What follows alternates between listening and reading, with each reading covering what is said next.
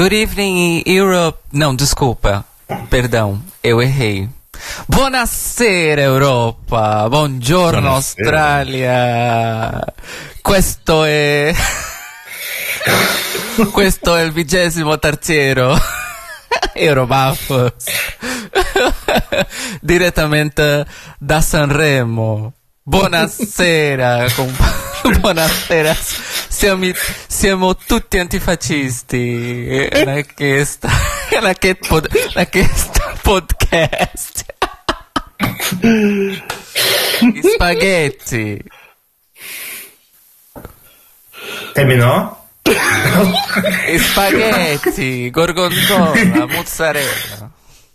Você não falou a, você não falou a palavra principal em italiano, Cis. Ecco, A palavra a palavra a- não. Você tem que traduzir a palavra aniversário. Eu não faço ideia de como se diz aniversário em italiano. Como é que se diz aniversário Por quê? italiano? Porque não faço ideia. Você que tá Ah, bom, falando você, italiano. Você jogou, você jogou a piada e não vai completar, seu escroto? Não, mas eu Cazzo. vou. Por que, que eu falei isso? Porque hoje é o nosso pr- programa de primeiro aniversário. Faz um ano que nós temos o ano Ai, Bafos. Será que eu tenho. Eu, não, eu ia falar, será que eu tenho. Não, eu não tenho nenhuma música mais. É, desculpa. Bateu um baque aqui. Sorry, vamos voltar. É, ecco, cazzo, ma che, capiche? Stronza. que mais? Que eu sei italiano. Uno, due, tre, quattro. Vai, Fábio. Ok. Des- Destile seu Eu italiano quero o para que ela todo tem, mundo. o que ela está a tomar, eu quero. É água. A água de Lisboa está muito melhor do que eu me lembrava. Io sono Cairo, parlo di Lisboa, Portogallo. Me chamo Fabio, eu sou no live da Lippstadt, em Germania. Gente, eu não vou tentar, desculpa. já, já não basta, já não basta o meu francês ser aquela coisa, tipo. Mas bate, já- tu não é do Rio Grande do Sul, tchê? Bah. Sabe quantas imigrações europeias tem no Rio Grande do Sul, além da italiana? Todas, menos a Na portuguesa. verdade, o meu sobrenome. Lembrando que o meu sobrenome, na verdade, é alemão. I know, that's the joke. Nossa, é uma piada. Nossa. A praça é nossa. A mesma praça, o mesmo... Enfim, eu sou Daniel Beck, falo de Melbourne, Austrália. São 10 da manhã e eu estou me cafeinando. Então, paciência. Mas agora fica a pergunta, Fábio, você conhe- vocês conhecem a Praça Nossa em Portugal?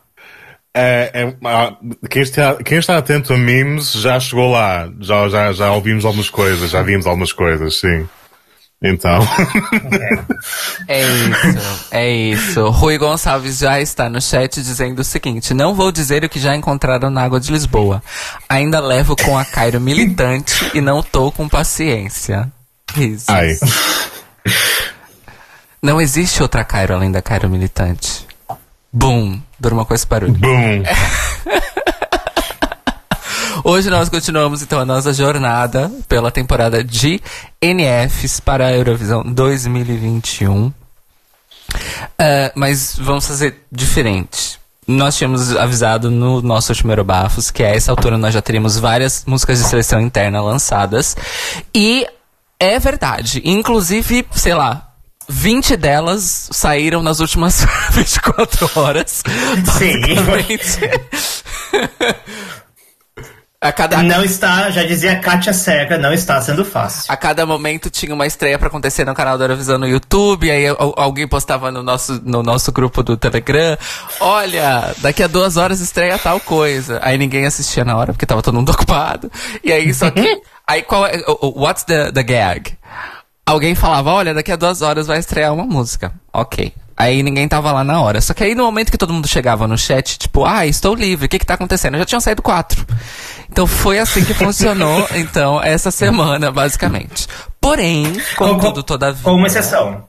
Que exceção? Uma exceção. Eu consegui ouvir a preview de Technicolor ao vivo na, na Triple J, porque é a única que eu não tava acordado. Ah, é Mas verdade. Sim, porque Be Beck é, estava acordado no horário adequado, né? Para escutar no rádio, eu acho vintage, eu acho chique. Ao vivo no rádio. A estreia de Technicolor na Austrália. Parabéns, Daniel Beck. Palmas. Obrigado. Valida, vali, valide, por favor. E a Triple J é ótima, portanto, eu espero que tenhas ficado pelo resto. Exatamente. Tri pena. tri a tri Triple J, que deve ser a única emissora de rádio do planeta que a BBC imitou e não o oposto. Ah, mas pronto. A Six Music é inspirada na Triple J, não sabia dessa. Não, não. A Six Music não é inspirada na Triple J, mas depois que a Triple J virou a Triple J que ela é hoje, a Six Music mudou muita coisa da programação e.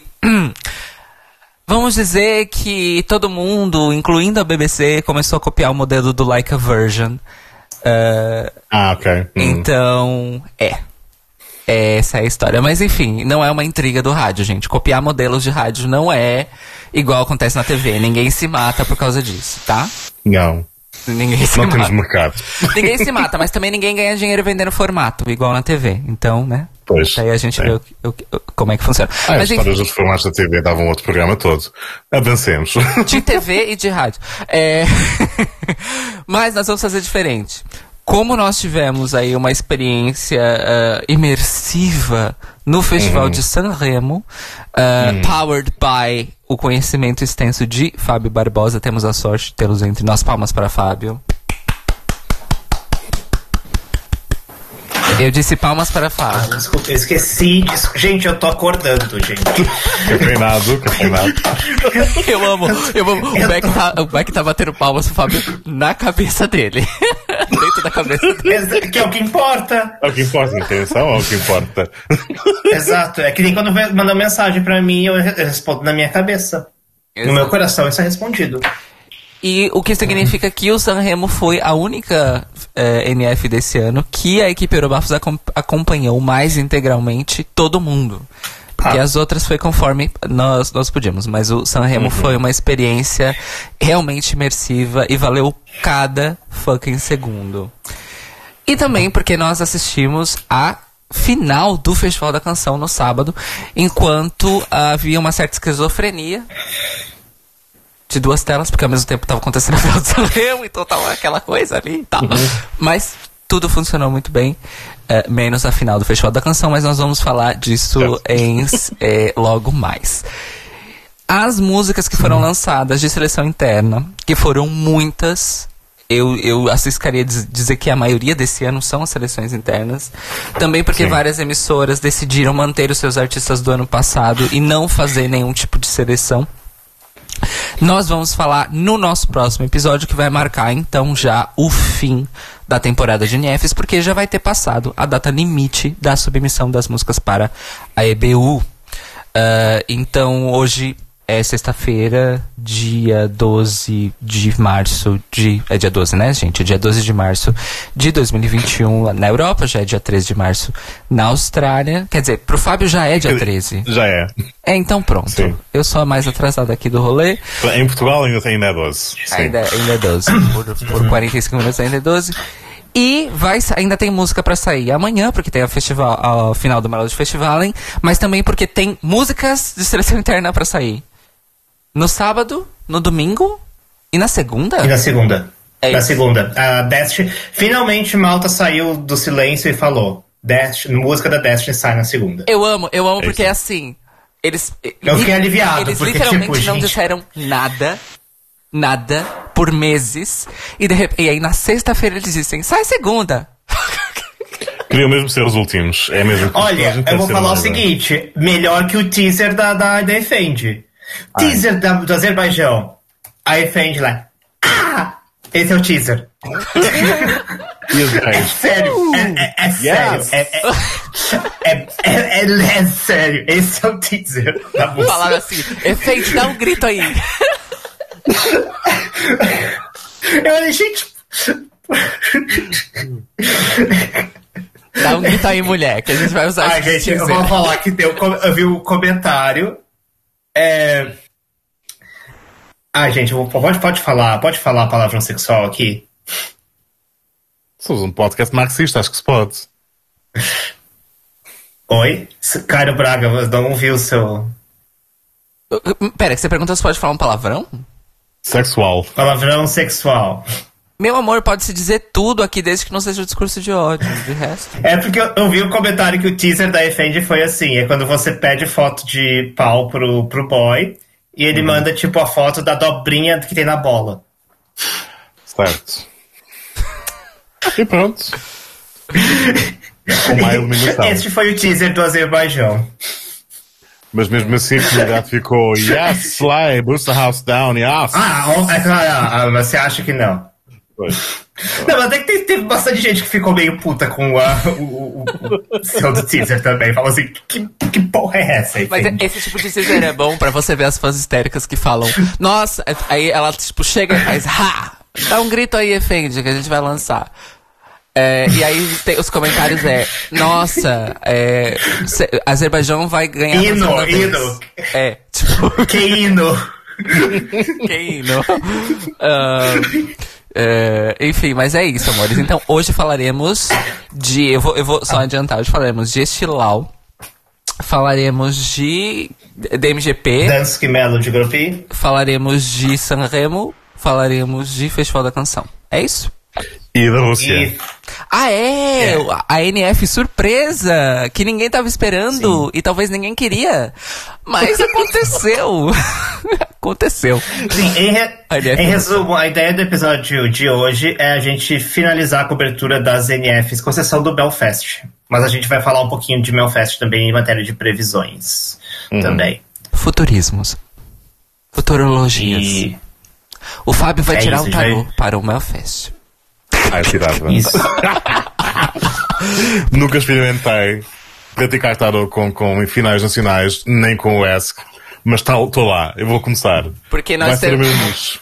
Porque é isso, nós temos YouTube que Reactor. aplicar os talentos, né? Tipo, eu aplico meu talento fazendo as musiquinhas e soundboards. O Beck são as mãos binárias. E o, o Fábio é a nossa bruxa em residência. No Eurobafo. Já já estou a ver o nicho, portanto, entro no YouTube, o algoritmo apresenta Bearded Portuguese throws the cards for Eurovision. Estou lá. Ah, eu já quero, já põe como, aber, com, já põe como abertura do bloco da, de bruxaria do Fábio Witch Woods da Amy. Estou lá. Desculpa, mas eu acho que isso é o conceito para o sucesso no YouTube. É Você, eu acho que você tem, realmente, você tem que ser a pessoa que vai reagir a cada uma das concorrentes do Eurovision antes do concurso. Aí você vai reagir, tipo, pro vídeo que tiver ou ir pra Uhum. música, vai comentar. E aí depois de comentar a música, vai falar: agora eu vou tirar o tarô para essa, essa canção, pra saber o que é que vai acontecer com ela no ESC desse ano. Eu acho que ia ser um sucesso e eu não estou. Isso não é Não piada. tá Eu brincando. realmente acho que vai ser um sucesso. Porque nós sabemos, não se fala, mas nós sabemos muito bem que as bichas místicas são a maioria. Tá? Ainda, Mas mais, ainda mais neste momento histórico que vivemos. Então, se você mistura tarô com Uhum. Eurovision, Uf. eu acho que é sucesso na certa. É o equivalente gay de um excesso de glicemia no sangue, não é? As pessoas têm têm um colapso, ficam. Ei, Pronto. você pode ser, sei lá, o Walter Mercado do Eurovision. Aí as, as emissoras de TV vão te chamar pra dizer. E aí você vai ser tão famoso nisso que os, os apostadores vão começar a te consultar. Aí está. É, logo teremos like, Kirkorov. Aí todo ano vai ser a- o, o texto do Eurovision Essas são World. as minhas agora que, músicas. agora que já Essas são- temos todas as concorrentes, consultamos Uhum. o, o tarólogo Fábio Barbosa, Eurofã, para nos dizer o que o futuro, o que nos espera para esse futuro. Não, mas sabe o que vai acontecer? Nós vamos ter Philip Kirkorov falando, chegando pro Fábio, falando: essas são as músicas para seleção interna, sei lá, da Moldávia ou da Rússia. Qual que eu escolho? Tira o tarô pra mim. É, é esse tipo de dinheiro que eu quero no seu bolso, Fábio. É esse tipo É de dinheiro que eu quero no seu bolso. I want... Unir o útil É ao agradável. Eu é isso. É, pronto, a Dream Team de Kikorov e já não sei do outro grego passam a ter mais um português para, para fazer o tarot, acho bem. Dream Team, with a bit of occult- occultism. Eu gosto, estou manifestando. You heard here first. Aguardem. É isso. Esse foi o Eurobafo. Andamos aqui a terminar a minha carreira de futuro. Foi um, Foi uma coisa que foi, eu foi preciso um muito. back, hoje foi um backdoor pilot. Backdoor honey, honey, honey, oh honey. É isso, então começamos por Enfim. onde? Nas- Então, vamos começar pelas NFs que não são. Não... Vou começar pelas entradas. As NFs que então, não os pratos importam. Eu ia falar as NFs que são Kinda menos sorta. importantes pra gente. Gente, a gente chega nesse ponto do Eurovision, a gente tem que dar prioridades, porque não dá. É como conduzir na estrada Nós ter prioridade. Então, começando então pelo Estilau, onde nós tivemos como vencedor pela segunda vez seguida o cantor Uku Seviste. Ai, se viste. O cu ceviche. É Ah. isso. Sim. Exatamente. Enchi o cu de ceviche. É isso. Exato. Meses e Olha, meses. o- Um ano é e tinha chegado lá. Ah, ele que é o, o primeiro vencedor do Estilau a ganhar duas vezes seguidas. E o segundo na história da Estônia do Eurovision, porque nós tivemos também, quando o Estilau ainda era chamado Eurolau, nós tivemos a Maria, Maria, Maria Luiz Ini, é Maria Luiz? Maria Ini, ah, esqueci o nome. A Maria, gente. Ela ganhou duas vezes seguidas, mas não era chamado Estilau na época, era uma outra proposta. Então, momento his- histórico, tal qual como Rupi no, na seleção da Lituânia. Pois. Hum, mas o que. ahn, o que eu queria comentar é que, ao contrário do The Rupi, isso não foi uma coroação como aconteceu no Pabandão. Ah, inclusive, só para deixar, só para esclarecer, a, a final da Estônia, ela tem um primeiro round de júri e televoto, e aí os três melhores vão para uma super final, onde, ah, se não estou enganado, é apenas televoto. Isso. Ah, não, não muito diferente do Sanremo. E o que nós tivemos é que o Kusuvist ficou em sétimo lugar no júri. No primeiro round. For reasons. E ele só conseguiu passar na final porque ele ganhou o televoto, senão ele não teria passado. Nós tivemos três, os três, os três atos que foram para Super Final fizeram esses 15 pontos, teve um empate. E o quarto e o quinto fizeram 14 pontos, então foi hum, por muito pouco que ele não nem foi para ser Super Final. População maniatada. E, e- então. E assim, e em geral, o júri do Estilau eu não, eu não consigo entender. Porque a grande vencedora da final do, no, no, no voto do júri foi a Cici. Só que ao mesmo tempo, a Cici na semifinal, o júri colocou ela em sexto. Because, of course. Porque não? Um, sim, então o júri colocou. o Os vencedor, a vencedora do júri foi a Cici, em segundo foram o Andrei Zevakin e o Pluto com Wingman. E em terceiro, Carl Killing com Kiss Me. Ah. Ou seja, aí, aí depois tivemos o Yuri Putzman, depois nós tivemos o Hans Neina, depois tivemos Kadri. O, o, o júri votou de. O único voto pra mim que faz sentido aqui é o, a da, o da Cici como vencedora. Eu não entendi. Esse júri desse final tava tipo. Se você É. olhar nos, as pontuações, não faz sentido nenhum. Enquanto isso, o televoto faz um pouco mais sentido. Nós tivemos Zuko como vencedor, Koitum como segundo, ah, Yuri Putzman como terceiro. Sim. Eu julgava que o Coit era tipo catnip para o júri, mas não, não foi. Não, Não foi. não foi. Ah, e então, então é, é isso. Eu, eu acho, eu, eu- o motivo, eu, outro motivo pelo qual eu gostaria de falar isso é para dizer quais as previsões de Uko Suvist no Eurovision. E a minha previsão, infelizmente, é que ele não vai qualificar. Porque, pelo visto, ele não consegue convencer júri. Certo. É. Então, mesmo ele estando na semi fácil. ahn, então. ah, é isso. E, e meu último comentário é: eu fiquei com mixed feelings em relação a Cici. O, o primeiro é que ela é incrível, ela, a performance dela ao vivo foi realmente incrível, ela mereceu estar na Super Final. Ela é extremamente carismática. Por outro lado, eu fiquei feliz porque eu não quero que ela vá com essa música, porque eu acho que ela merece uma música melhor. Eu acho que ela merece uma música que vai ganhar o Eurovision. E seria bafo se ela ganhasse, porque ela é filha do Dave Benton, que ganhou pela Estônia em 2001.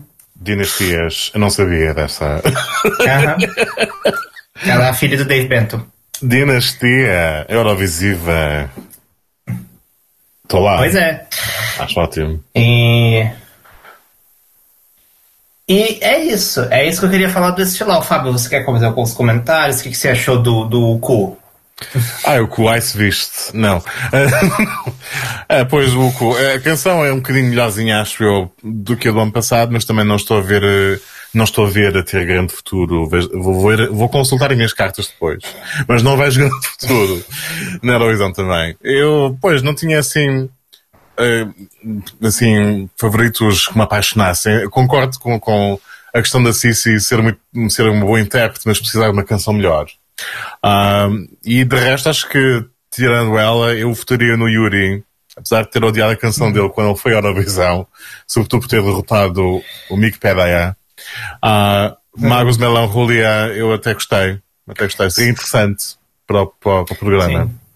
É. Sim, aparentemente o Yuri tem estado numa jornada musical se descobrindo e aparentemente ele chegou nisso. O que eu fico feliz. Porque É. eu acho. É uma evolução grande em relação à Play, portanto acho, acho ótimo. portanto é, é isso. Agora, vá lá, boa sorte para o cu, mas aí o meu cu se ele passa, né? Não acho. Pois é. Não sei se a Cairo também acompanhou alguma coisa neste, hum, nesta final do Oeste e lá, se tinha favoritos ou não. Eu não, eu, eu, eu me abstenho, porque Estilau eu meio que ignorei e hum, vou escutar a música do Uku porque por obrigação, né? Mas depois, não agora.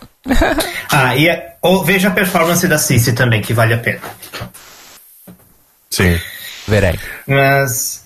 E também acho que fica uma nota em relação à Kadri, porque a música dela sempre me causou Ah. alguma. também sentimentos mistos. Porque eu gostava dela, mas a canção. Eu eu sempre tive a ideia que a canção era um bocado do dance track da qual alguém fez uma versão acústica. Faz sentido. Eu vi o comentário da, da Kadri que era tipo, era uma música pra fazer audição pra, pra, pra, alguma, pra alguma orquestra, tipo algum coral, alguma coisa assim. Ah, quero mostrar a minha voz. Ah, não precisa, mostra essa música. Que é basicamente isso. Ok. Ah, yeah. ela- ela- não, é, é- é realmente, vou, mas, importante lembrar da Kadri, porque ela, realmente ela é outra que foi incrível, que ela é incrível também. Uhum. Mas eu concordo, eu acho que gostaria de uma música um pouco. Não sei.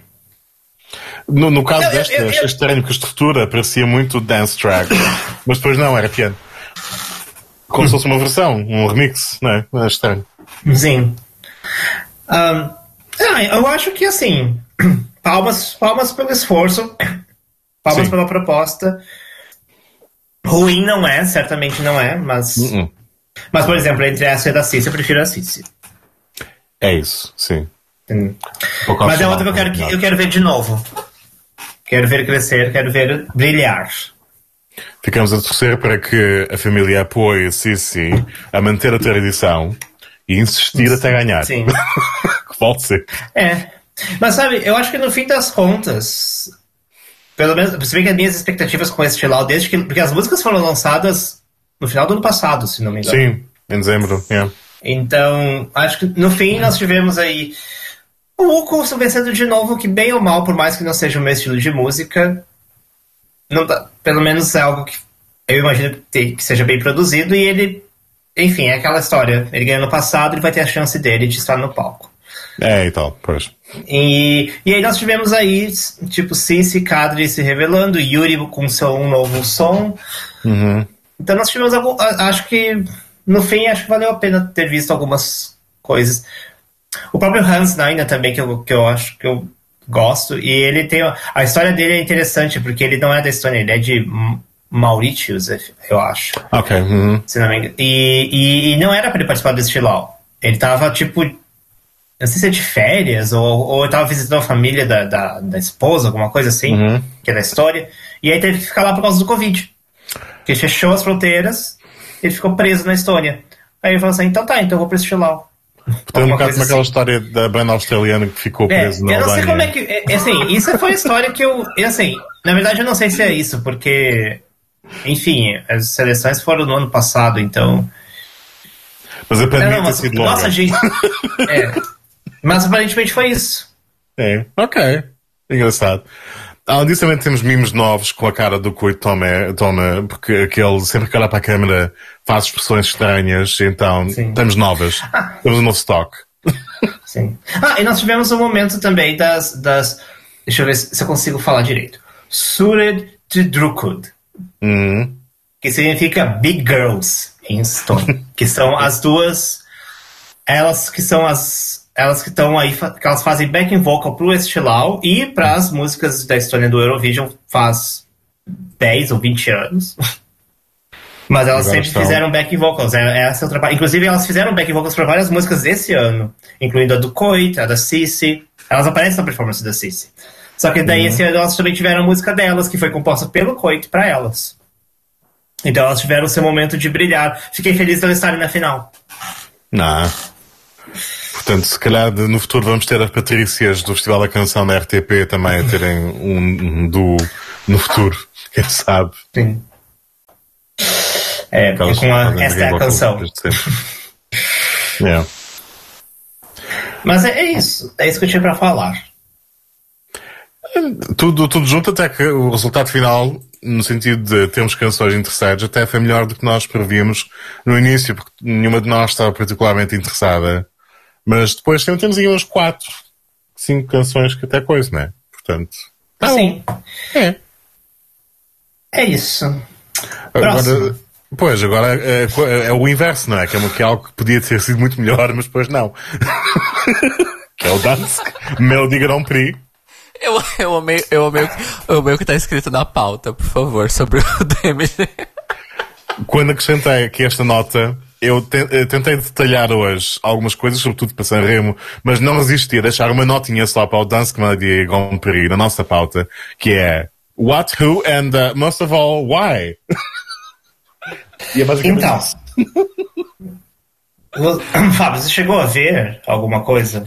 Eu vi, eh, aconteceu o mesmo que a ti, que é, eu vi alguns vídeos no meio da semana, não vi ao vivo, e depois simplesmente distraí-me e nunca mais voltei. eu vi para aí metade das, das atuações. Então. Eh, Aquelas que, que, que tinha em mente que, que pronto, tinha, tinha alguma curiosidade. E não, tipo, que é aquilo? A minha ideia era, era assistir todos e eu não consegui. É, também não. Não, mas não é que eu não conseguia me distrair. Eu não consegui no sentido, eu não quero mais ver isso. Porque É. está me dando vergonha. É, é sério. Mas a vários níveis, é porque é- são as atuações que são más, no sentido de quase toda a gente eh, não conseguir acertar em notas.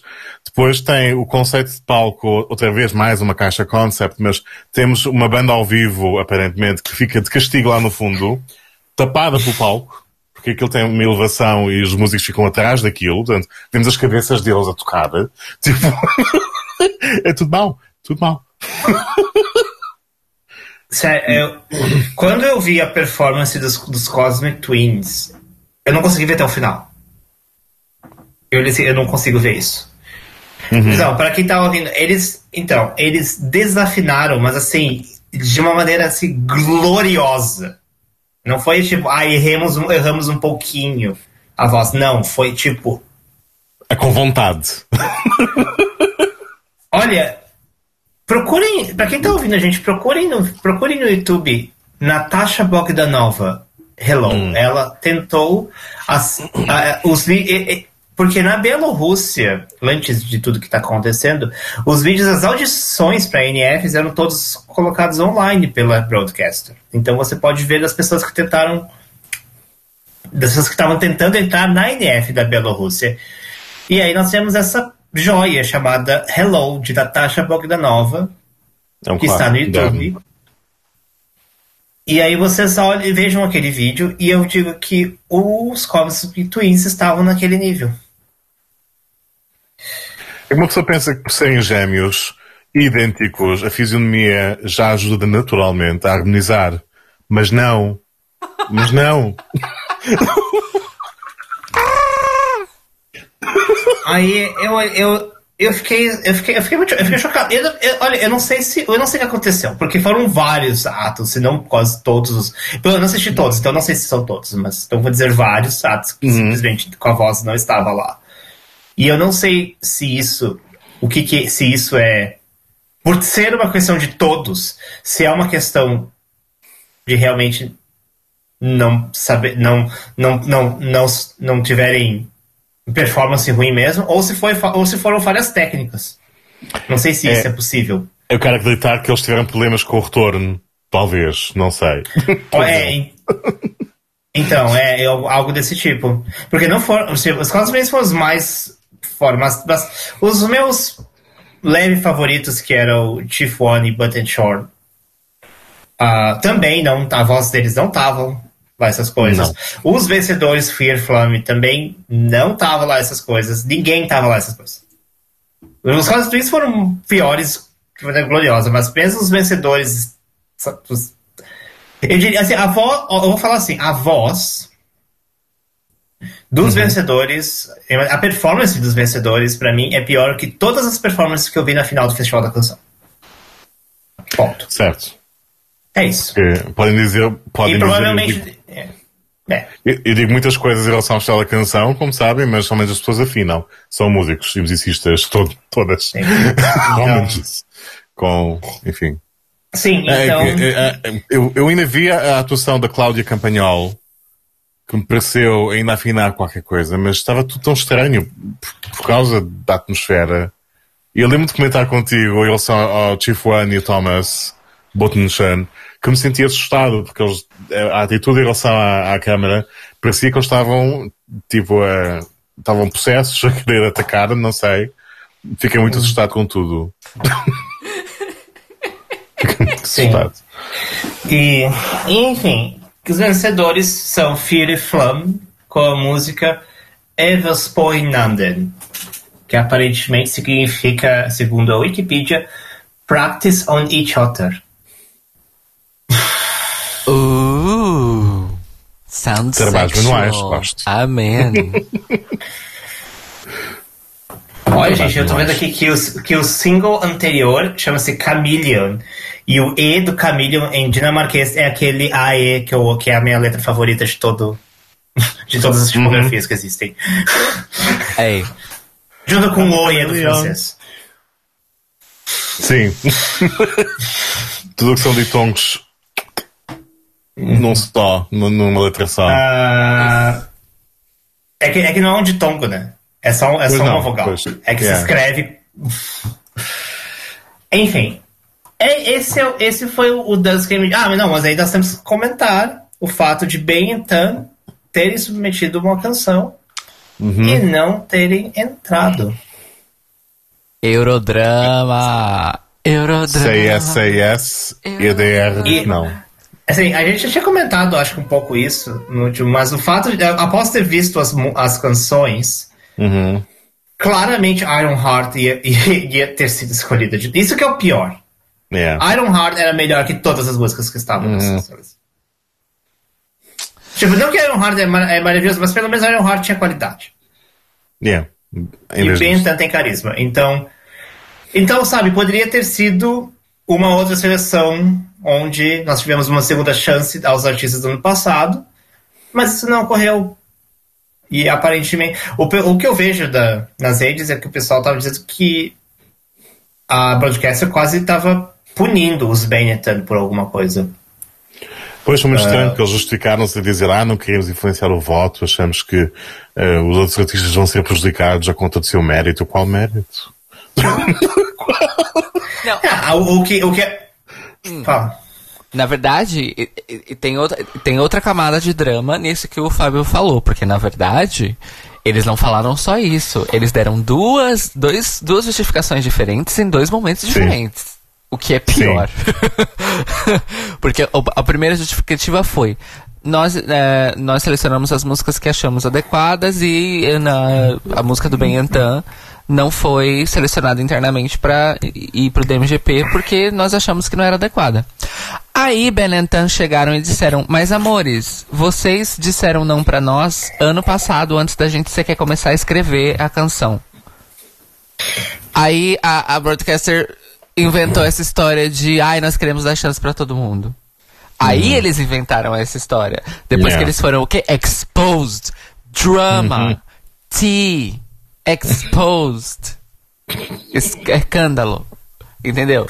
Então, assim, Sim. como é que é o nome da broadcaster? Uh, é a DK. DR. É a, D a DR. A DK.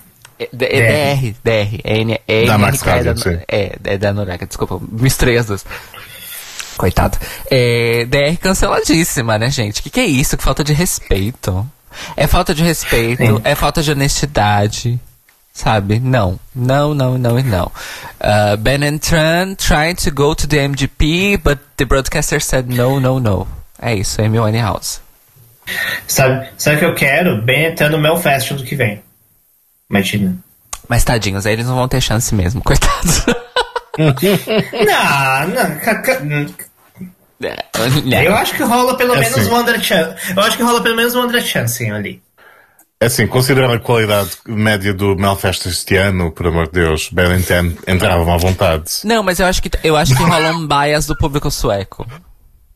Ah, pronto, isso aí é outra história, né? É, mas, é isso que ia dizer. Porque, ah, eles não são suecos, então... É isso. Hum. Enfim. Um, coitados, né, gente? Mas, aparentemente, eles foram... Quando a, a a DR disse não para eles, eles foram meio. Eles foram no Instagram falando assim, ah, que absurdo, não sei o quê. Or, meio que não muito diferente do que a Urique fez. Uhum. Ah, só que eu acho que no caso da NDK, a NDK meio que não deu, não. NRK. Não deu muita bola pra Urique e não, não ficou com mágoas. E, do, e aparentemente está tudo bem, porque ela cantou na final do MGB. Então, aparentemente está tudo em paz. Tá tudo Mas o caso do Benta e da EDR, não. Enfim, gente. Sem no, sem no, sem no. Alguém tinha que fazer essa paródia. Internet, faça acontecer. Fear Inflame qualifica na semi? Eu acho que não. Fábio? É, também acho que não. Qual é a semi deles?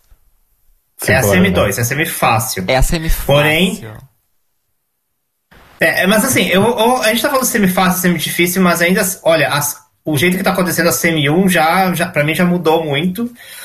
Sim. É, a gente vai nossa... falar mais quando eu falar das Porque, por exemplo, Eden Aline, que eu já dizia assim, morreu, ela é, agora já não acho que vai morrer.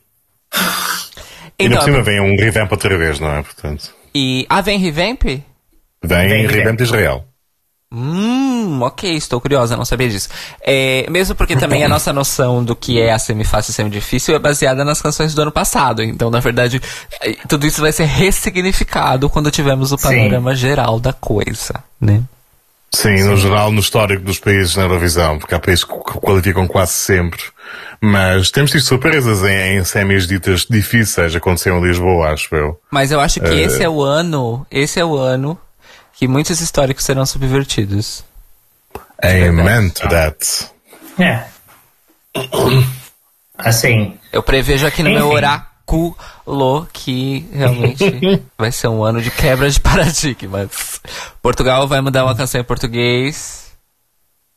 Em inglês. Em inglês. inglês. Aliás, Portugal não Ai. vai mandar uma canção em português. Desculpa. Faltou um não. Dinamarca mandaram uma canção de dinamarquês, primeira vez desde, é, sei lá. É, as coisas, as coisas estão tremidas. Estão diferentes. Será que, será que Sue... A Itália vai mandar Enfim. um rock pela primeira vez na história. Então, quer dizer. Será que a Suécia vai mandar uma música em sueco? Temos três opções. Nossa, eu, eu gostaria muito, mas infelizmente não vai ser dessa vez. Sabe o que eu, eu Enfim, acharia mas- que seria tipo The Gag? Se a música que em inglês que vencesse o Melfest, eles anunciaram que no Euro- na Eurovision eles iam cantar. Isso you seria. The Gag. E aí, e aí Yeah. eu, eu, eu Isso- daria isso nunca valor. vai acontecer. Eu daria valor. Isso, é, isso nunca vai acontecer. Isso Tipo, nunca vai um acontecer. bait and switch. Seria lindo. Eu ia amar, mas isso nunca vai Isso nunca vai acontecer. Igual, eu gostaria muito que o Black Mamba fizesse isso. Eu gostaria muito que eles fizessem isso. Eles fizessem, então, a gente tem uma versão da música em português Nossa, e ela que nós ele, vamos cantar. Se é, uma, se, é uma banda, se, se, é uma banda que não vai fazer isso, é o Black Mamba. Eu sei. Pois. Cara, não se foi em inglês, cara. enfim. Uh, enfim, Dance MGP, GP, enfim, a gente esquece o que aconteceu. Próxima ligação. Uh, uhum. Como é que se escreve? Deixa eu tentar falar aqui. Fábio colocou o nome aqui. Nacional Otbor. Com muita liberdade. Afinal, da Ah, Rússia, sim. Kino Então. Pravda. É? Então, foi até o que? Final da semana passada, ninguém sabia o que estaria acontecendo. Não, Rússia caladíssima. Aí comentaram que ia ter uma final, Uhum. mas também sem, com, sem muitos. ahn, muitos detalhes e o que, que seria a final. Com a. Inclusive o. O teaser tinha o. Esqueci o, o nome completo do dança, o azul dançarino que participou do Little Big. Exato. Todas essas Então, coisas me chegaram. Eu tava comentando com, com os, os meninos que, tipo. Quase. Eu cheguei a pensar que, na verdade, tudo ia ser uma grande trollagem dos Little Big. Uhum. E que no final, a, a finalização dela ia ser só tipo, anúncio- o anúncio da música deles, mas em forma de uma NF Pois. de brincadeira, alguma coisa assim. Eu, eu, eu pensei, eu acho que vai ser isso. Eu achei que ia ser isso. Seria um Mas brand, não foi. mas a emissora nunca investiria o dinheiro. Na minha opinião. Não, não, seria um brand, seria on point, seria on brand pro Little Big. Uhum. E, mas não foi isso, gente. Foi realmente o que eles anunciaram, uma NF. E aí nós tivemos três atos. ahn, e a grande vencedora foi a Manitya com a música Russian Woman. Ahn, gente, o que come... por onde começar falando sobre. Ai, eu Enfim. sei por onde começar. Então fala. No dia da NF, na noite da NF, o Little Big estreou um single novo chamado Sex Machine. então eles ainda trollaram. To some extent. Não, então, mas o Little Big. O Little Big. Então vamos falar do Little Big. O Little Big estava presente na NF, inclusive eles cantaram o Uno da NF.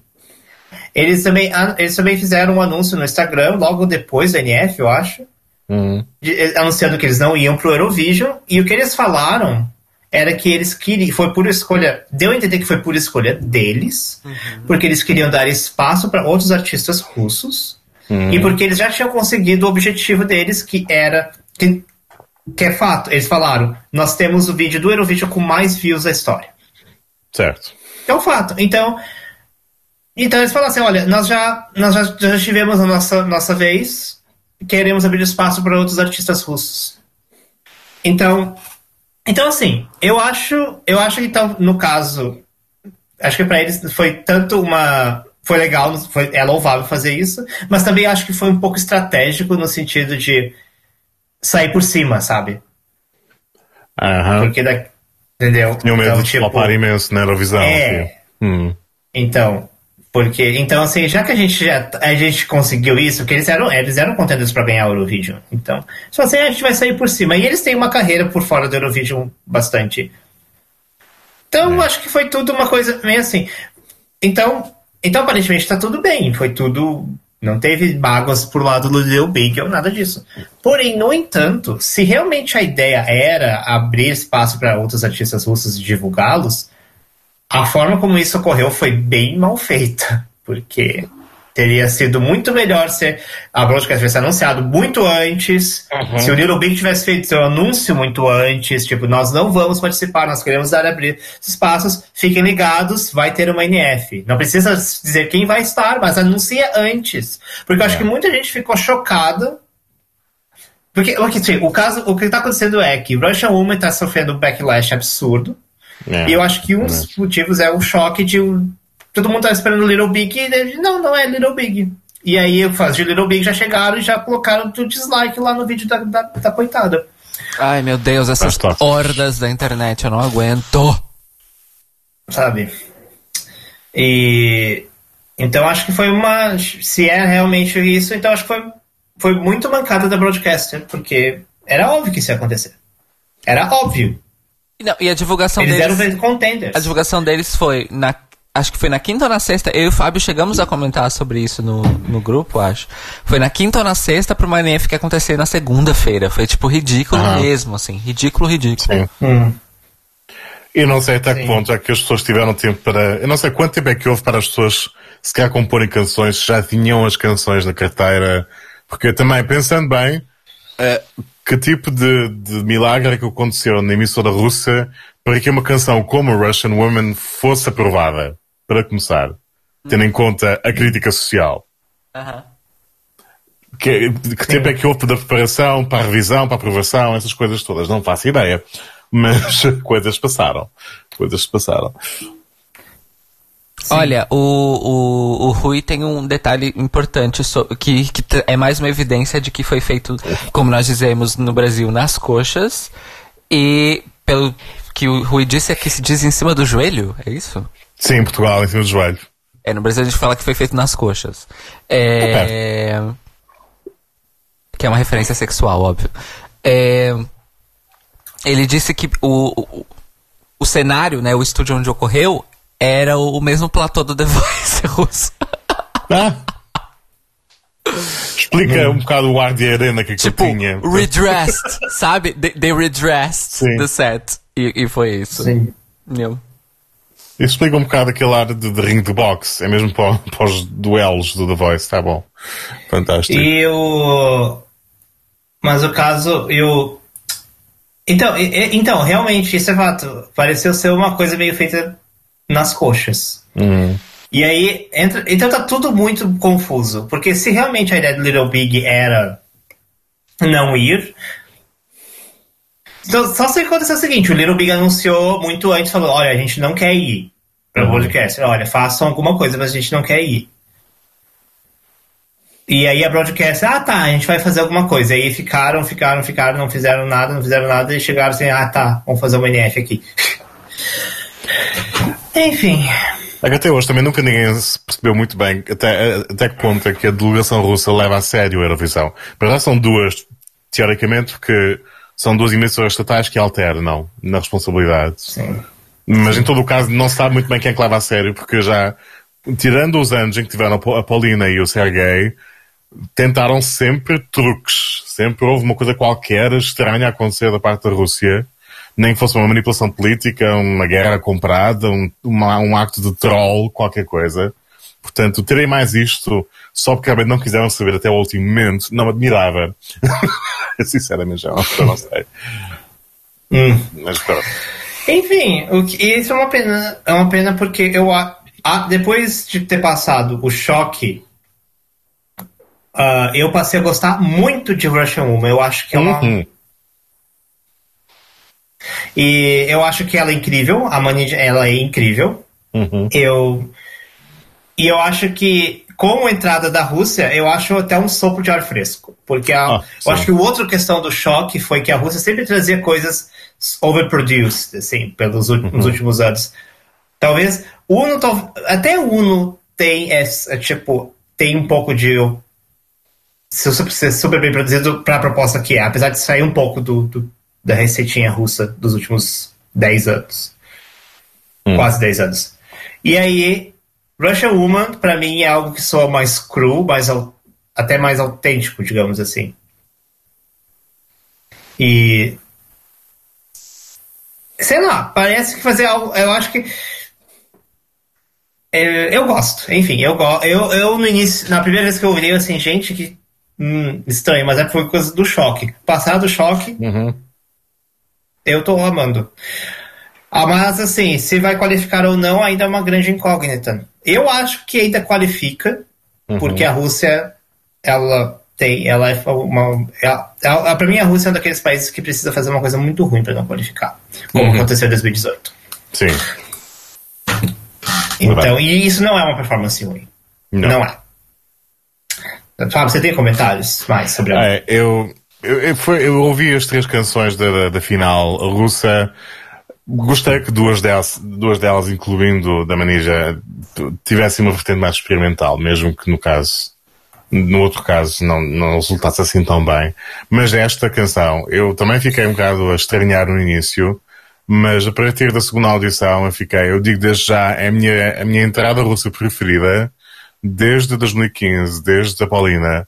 E sim, eu estou a ignorar o Sergei. Nunca fui muito à bola. Portanto, é a minha entrada preferida desde a Paulina Gaga- Gagarina. Gosto muito desta canção. E é, é daquelas que não me importava mesmo nada. Ok, eu era capaz de votar nisto. Pela primeira vez. É, é desse género. Portanto, sim, fico contente. E também concordo que a Rússia precisa de fazer algo muito grave para não passar. Portanto, está no final. Acho que sim. A menos que este ano seja mesmo daqueles em que tudo vai mudar na Eurovisão. Mas acho que está lá. Acho que está garantido. No final. Porque é a Rússia. E o que é bom. mas pronto.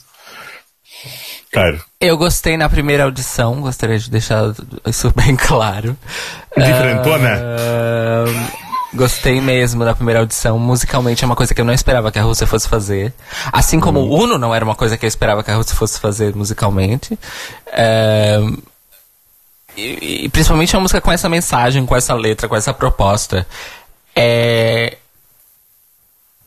a- a- a- quer dizer, eu não sei se vai ser esse mesmo staging que vai ser levado pro ESC, mas na NF, pelo menos, ela tava mesmo ali, tipo, ela, ela tava até com uma, ela tava com uma, um- ela é cantora e tem momentos que ela faz um- uma espécie de rap, um spoken word, mas ela tava com uma postura de performance, assim, da, da, da corporalidade dela na performance, que tava bem agressiva mesmo. E, e é uma coisa uma coisa que não se permite às mulheres artistas cantoras fazerem. Não se permite a elas fazer isso. Muito menos na Rússia. Se não se permite na Europa dita civilizada.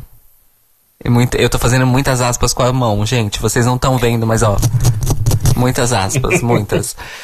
Imagine eh, na Rússia. Então, assim, surpresa total. Ter sido escolhida pra representar, ter sido escolhida pra participar, como o, o Fábio disse.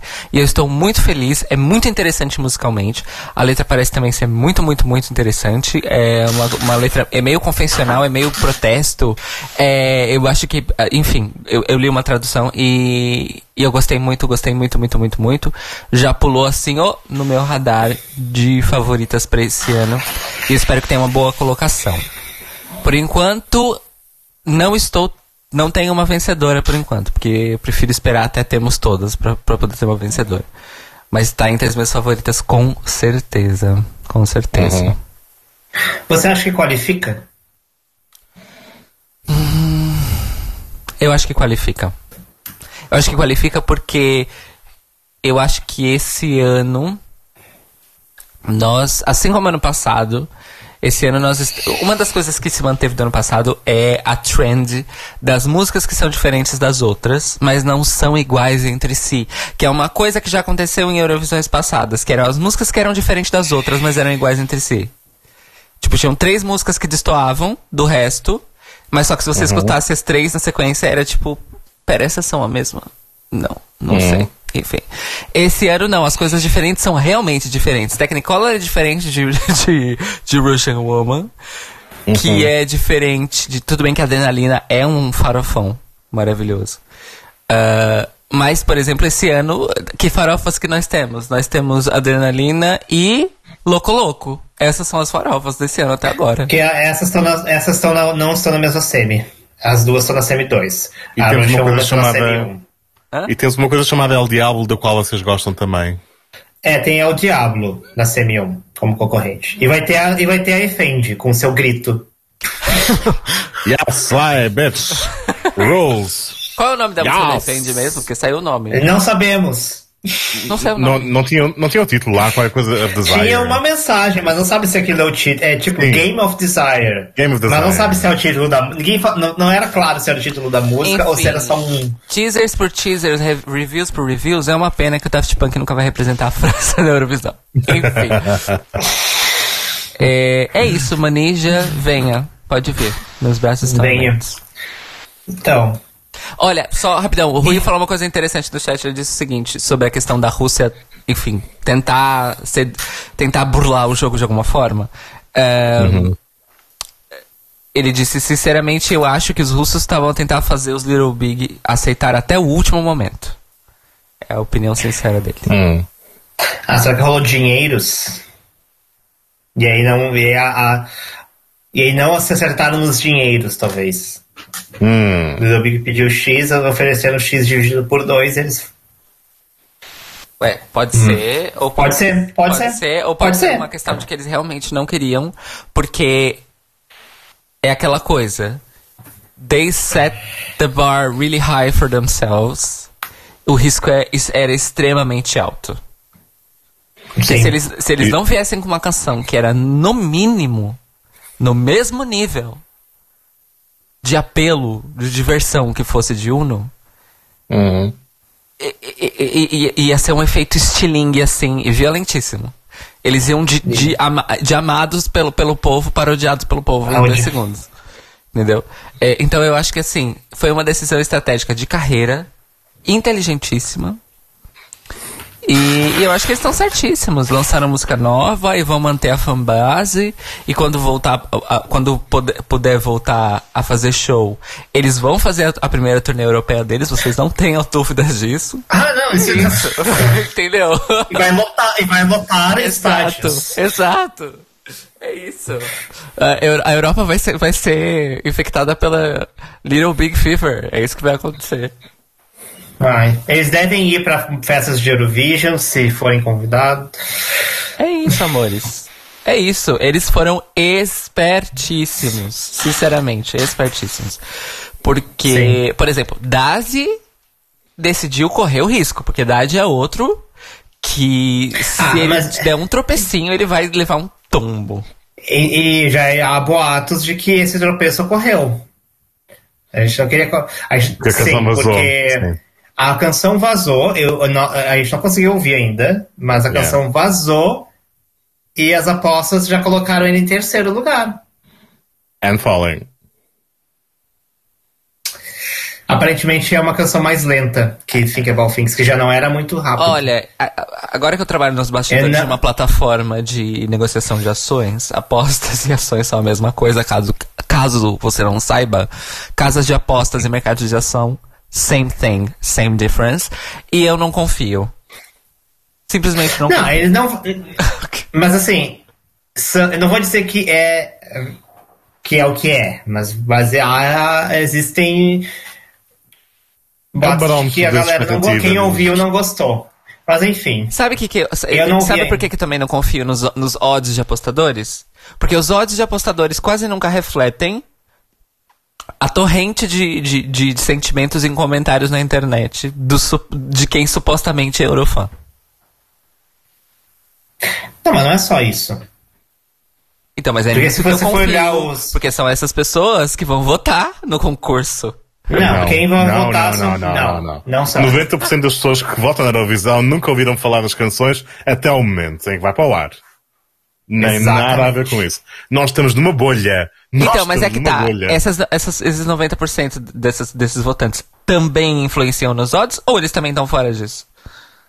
Supostamente sim. Lembro-me de seguir um, um, um blog de um sujeito que hoje em dia sabemos que é problemático, mas manteve um site orientado especificamente para apostadores na Eurovisão e as análises eram muito do género: o mercado é este, qual é o zeitgeist, qual é a tendência, qual é isto, que é que as pessoas estão a ouvir na Europa, é esse tipo de considerações. Não é, e ah, se aquela rainha voltou, tem uma música derivativa, ela vai ganhar. Não é desse género que nós fazemos. Ok. Os, os, odds, os, odds, os odds certamente vão se alterar quando, quando, quando após os primeiros ensaios em Rotterdam. Sim, se houver é ensaios que ela andar, yeah. Isso Por exemplo, é Salvador não era- acontecer. Salvador não é, É, favorito é, então. em 2017, até aos ensaios, então o não é? Foi aquela coisa. A mesma coisa com os Common Lineage em 2014. Yeah. Estavam lá em últimos colocados e foi- pularam para Enfim, e. Mas, eles, mas, por exemplo, a bolha não conta nada, porque tem partes da bolha dizendo que a Croácia tem que ganhar a Eurovision. Sim. É sério. Você vai ver nos, nos polls do IB Blog, está lá, Croácia é o melhor ato do Eurovision até o momento. É sim, sempre Tipo, que o Blogs faz é- sondagens, ou é a Croácia ou é a Albânia, as pessoas são muito É, dedicadas. então. As pessoas são Mas, mas, mas se você vai olhar nos odds, a Croácia tá, não tá nem. Tá lá Aliás, embaixo eu gostaria, eu gostaria de aproveitar esse momento pra. Já que é aniversário de um ano do Eurobafos, pra dizer pro Daniel Beck que Daniel Beck tinha razão. O Eurovision World é the superior Eurofan site. Ah, realmente. É. Fica difícil assistir Ah, sim. e ler o Blogs depois de ler o Eurovision World. Ai sim, o Bibi Blogs super overrated. Eu não tenho paciência, eu não tenho paciência. Desde há anos. E, e as reactions desse ano é basicamente o Will gosta e o Devon não gosta. Ah, em Sim. todas as thumbnails é, é o Devon com uma cara de tipo assim, ou assim, Sim. ou assim. E o Will com a cara. E, e o Will com a mesma cara em todas que é assim. Sim. É isso. Vocês têm sugestões de reaction videos? Eu gostaria de. Eu, porque eu não conheço muitos. Eu tenho gostado. Eu, eu disse pro Fábio, eu tenho gostado do Eurovision Hub pelo motivo de que são várias pessoas. Então tem milhares de opiniões e pessoas e personalidades. em. Ah, você vai. É, Então, eu- é, na mesma reaction, o mesmo vídeo de reaction, são várias pessoas ao redor do mundo que, que reagem. E são pessoas diferentes, com opiniões divergentes, algumas são lixo, outras são legais. Só que pelo menos tem uma variedade. Um dos problemas do Blogs, eu acho que isso eu e o Fábio conversamos até antes do Fábio vir para o Eurobafos de facto, é que o Wii Blogs é, é uma cabeça homogênea. É. São 15 pessoas, mas é a mesmo, vale a mesma merda do que se fosse uma pessoa só, com uma cabeça Uhum. Sim. Tirando os momentos em que o Devon calha ter melhor gosto do que o William, que é comum, mas. só. E eu ia dizer, o que acontece muito, porém, hoje em dia. Mas este ano está muito esquisito, não é? Mas, porém, hoje em dia, o alinhamento discursivo deles no sentido de. De não jornalístico, do lado não jornalístico deles, vamos dizer assim, que não é cobertura, é opinião, ainda assim, o Deban, às vezes destoando, ainda assim ele destoa pouco. Uhum. Ele destoa pouco. Então. É, é- é complicado. E, enfim, gente. Se você tem algum tipo de meio de comunicação, pode ser de fã, pode ser independente, que tem mais de uma pessoa. E as duas pessoas são a mesma pessoa. Trash. Desculpa. É melhor fazer uma coisa sozinho. Certo. Falando no Eurovision Hub, há uma pessoa que participa no Eurovision Hub que eu costumo ver isoladamente, porque ela também tem um canal próprio, a Alicia Michelle. Ela é dos Estados Unidos. Ok, Estados Unidos, I know. Mas não concordo necessariamente com tudo o que ela diz, mas ve- vejo regularmente os vídeos. Porque mesmo sem concordar com algumas abordagens do género, isto é demasiado mercantilista às vezes. As coisas são fundamentadas e não é muito, não há aquela reação do tipo, ah, esta fulana Queen Effendi, Tipo, não é? Há razões para gostar ou não de coisas e as análises são do tipo, será que isto funciona na perspectiva de- do que o público procura ou vai funcionar no palco, o que é que é necessário mudar? É mais detalhe, não é? E isso é um bocado raro. Então, e, e nesse, nesse ponto eu acho que, por exemplo, Maxi Rainbow é uma pessoa que une o melhor de dois mundos. Porque ela tem as reações as Queen e as Lay enquanto ela tá assistindo o vídeo. E logo depois que ela assiste, ela, ela para e fala: Não, porque eu acho que aquele elemento de staging talvez não funcione muito bem no palco. E eles vão ter que melhorar aquilo. E eu acho que, apesar de eu ter gostado dessa música, talvez ela não vá tão bem no concurso e tal. Eu acho que a Maxi Rainbow ela tem esse melhor dos dois mundos. Ironicamente, Ok. ela também é, é estadunidense. Yikes. What does that mean? I don't know. Pera, ela é Olha, se é uma pessoa Olha, dos, acho, acho bom, acho bom, acho bom. se é a pessoa dos Estados Unidos que a- chega ao ponto de ser fã do Eurovision é porque realmente gosta. Sim. E a Alice, já, a Alice pelo menos já esteve algumas, algumas vezes no, ao vivo na Eurovisão e na Melody Festival, porque sim, ela gosta muito da Melody Festival, não há para, não há para chorar. Mas, mas pronto. Me- A mas é- vai lá, gasta dinheiro, viaja, não é? O Melody Festival é o tipo de, de coisa que se, os Estados, se fosse divulgado nos Estados Unidos, faria mais sucesso do que a própria Eurovisão. Você não tenha dúvidas. Não. Sim, se, se a Suécia produz a música americana, faz sentido, sim. É ouvir a mesma coisa que a música de casa. Pronto. é. Não só isso, mas o próprio, eu acho que o próprio formato da coisa. Hum, ok. Eu acho que é muito familiar pra ele hoje em dia. Quer dizer, também tem isso, né? Porque na verdade é um grande intercâmbio de culturas. a partir do momento que absolutamente todos os formatos de show de talentos que existem nos Estados Unidos, hoje em dia são europeus. Então, na verdade, Sim. a televisão americana foi europeizada nos últimos 20 anos nesse sentido. Ah, então, pesos e Sim. medidas aí. Enfim, desculpa ter, ter, ter, ter levado a discussão pra esse ponto. Mas é isso. Mas eu dica é, perguntei. leiam mais Eu- do que o Blogs. Podem ler o Blogs, não tem problema. Mesmo porque eles conseguem certas entrevistas exclusivas que nenhum outro blog consegue. E aí esse tipo de coisa vale a pena assistir. Ah, por causa do poder que eles adquiriram ao longo dos anos. Ah, mas fora isso, gente, leiam várias outras coisas, tá? É isso. É isso, gente. Não, eu perguntei, não tem problema fazer. o- Acho. Aqui é cultura também. Aqui, aqui é crítica, análise crítica, também é tarô. Análise do discurso. Porque aqui no Eurobafos nós fazemos o 360, tá? Existe Isso. pragmatismo, existe afeto e existe Sim. misticismo. Nós temos análise, tem, tem o que? Sociri, Deleuze, que mais? Enfio o Deleuze no cu, eu odeio o Deleuze. Deleuze vai pra puta, vai pra caralho. Eu, pro Socir, estou aqui com reservas, mas estou aqui. Deleuze não. Deleuze vai pra puta que pariu. Gente, eu estudei vários teóricos na faculdade de cinema. Ele foi o único que eu odiei de, de paixão. Sabe aquele ódio de paixão? Foi ele. Eu lembro. Gente, pra quem não sabe, os ouvintes que não sabem, acho que Fábio também não sabe. Eu e Cairo moramos na mesma cidade por dois anos. Eles estavam fazendo graduação, eles estavam fazendo mestrado. E foi onde a nossa amizade se solidificou. Então, eu, eu, eu, eu sabia dos dramas de Cairo Braga. Um deles era Deleuze. Isso- Gente, é, assim, a, a minha visão dele é recortada, porque obviamente que eu estudei Deleuze para cinema e TV cinematográfica. É, e eu sei que a produção dele vai muito, muito além disso. Vi questões de, de epistemologia e tudo mais. Porém, contudo, todavia, quando você começa estudando Deleuze pelo recorte cinematográfico, você não quer saber de mais nada que ele escreveu. Porque a atitude dele em relação ao cinema é uma atitude, é, é de, é de uma arrogância, de um, de um, de uma, de um God complex, que é ridículo, é, é revoltante. E o pior é que assim, a gente, da faculdade a gente chegou no Deleuze depois que a gente já, tá- já tinha passado pela eh, escola de Frankfurt e pelo Saussure. Então, quer dizer, a gente já tinha tido uma, uma base do que é a base real das coisas. Fora os primeiros cineastas, os primeiros postulantes da cinematografia, etc. Então, assim, a gente estudou a base. Aí chega o Deleuze e fala... Então, existe isso daqui chamado cinema, mas eu acho que tá tudo errado do jeito que tá. E aí eu vou falar pra vocês como é que eu acho que deve estar certo. E só a minha opinião importa. Esse é Deleuze falando de cinema. Pronto. Em que outro podcast? Ele literalmente reconceitualiza coisas que estavam estabelecidas há 50 anos, porque ele quer. Ele não tem nenhum argumento científico. Tudo bem que a gente falar. eh, eh, art- As ciências das artes são complexas. Muito mais complexas do que as ciências exatas, porque não, nada é preto e branco. Uhum.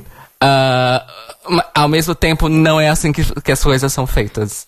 Você não chega e fala, tipo, ai, todo esse material teórico que embasou esta arte, o estudo dessa arte nos últimos 50 anos, eu acho que tá errado. E eu acho que a partir deste momento, eu acho que o que eu disser é que tem que valer. Grata. Enfim, gente. Em mais lado nenhum, nos média Eurovisivos, ouvirão falar Volta- de Deleuze. Aqui ouvem. Volta- E eu, É, e eu espero que eu não tenha que falar novamente dele. Mas a gente estava falando de Melfest, voltando então para nossa pauta. Vamos, vamos falar de Melfest, a última fronteira, como dizia. Ah, previsões para o Melfest. Então, o que, que está acontecendo nas apostas? Nós temos grande favorito, o Tussi. Uhum. que eu não quero que ganhe nem que a vaca tusse. Nossa. É isso, gente. Badum. Esse foi. Seguido de Eric Saad e Daughter. Um, gente, assim, mas eu falo sério, eu não. Pra mim, Tussi, não que seja ruim, eu, é bom, mas das grandes favoritas, eu acho a menos boa. Eu Uhum. acho a mais fraca.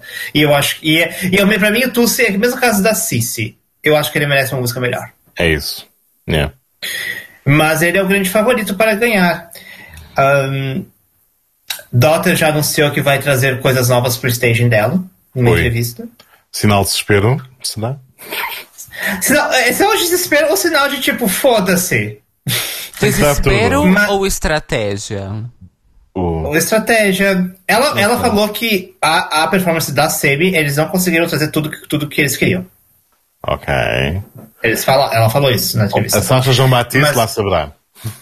E o, mas os odds não quer dizer muita coisa, porque as, te- as mamas estavam em terceiro nos odds ano passado. Então, Pois. não se- Ah, mas eu acho. O, a coisa que eu queria comentar do Melfest é tipo. Nós temos. é que eu não estava esperando isso acontecer, mas nós temos um grande Dark Horse aí. Eu acho muito difícil acontecer ela ganhar, mas se ela ganhasse, eu ia achar incrível. Que é a Clara Klinger, Klingerstorm. Como que. Se você olhar a performance dela, tipo, você porque não é que é ruim, não. Ela é bo- é, a, a música é, é uma música.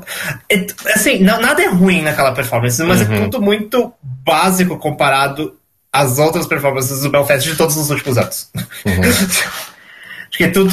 é, O que, que é a performance? A, a, a música é uma música de singer-songwriter. Acho que foi ela que acho que foi ela, ela faz parte do time que compôs a música, no- apesar de não ser só ela, eu acho. Ah, é ela com uma guitarra, com uma luz de holofote na cara dela e ela tocando e cantando.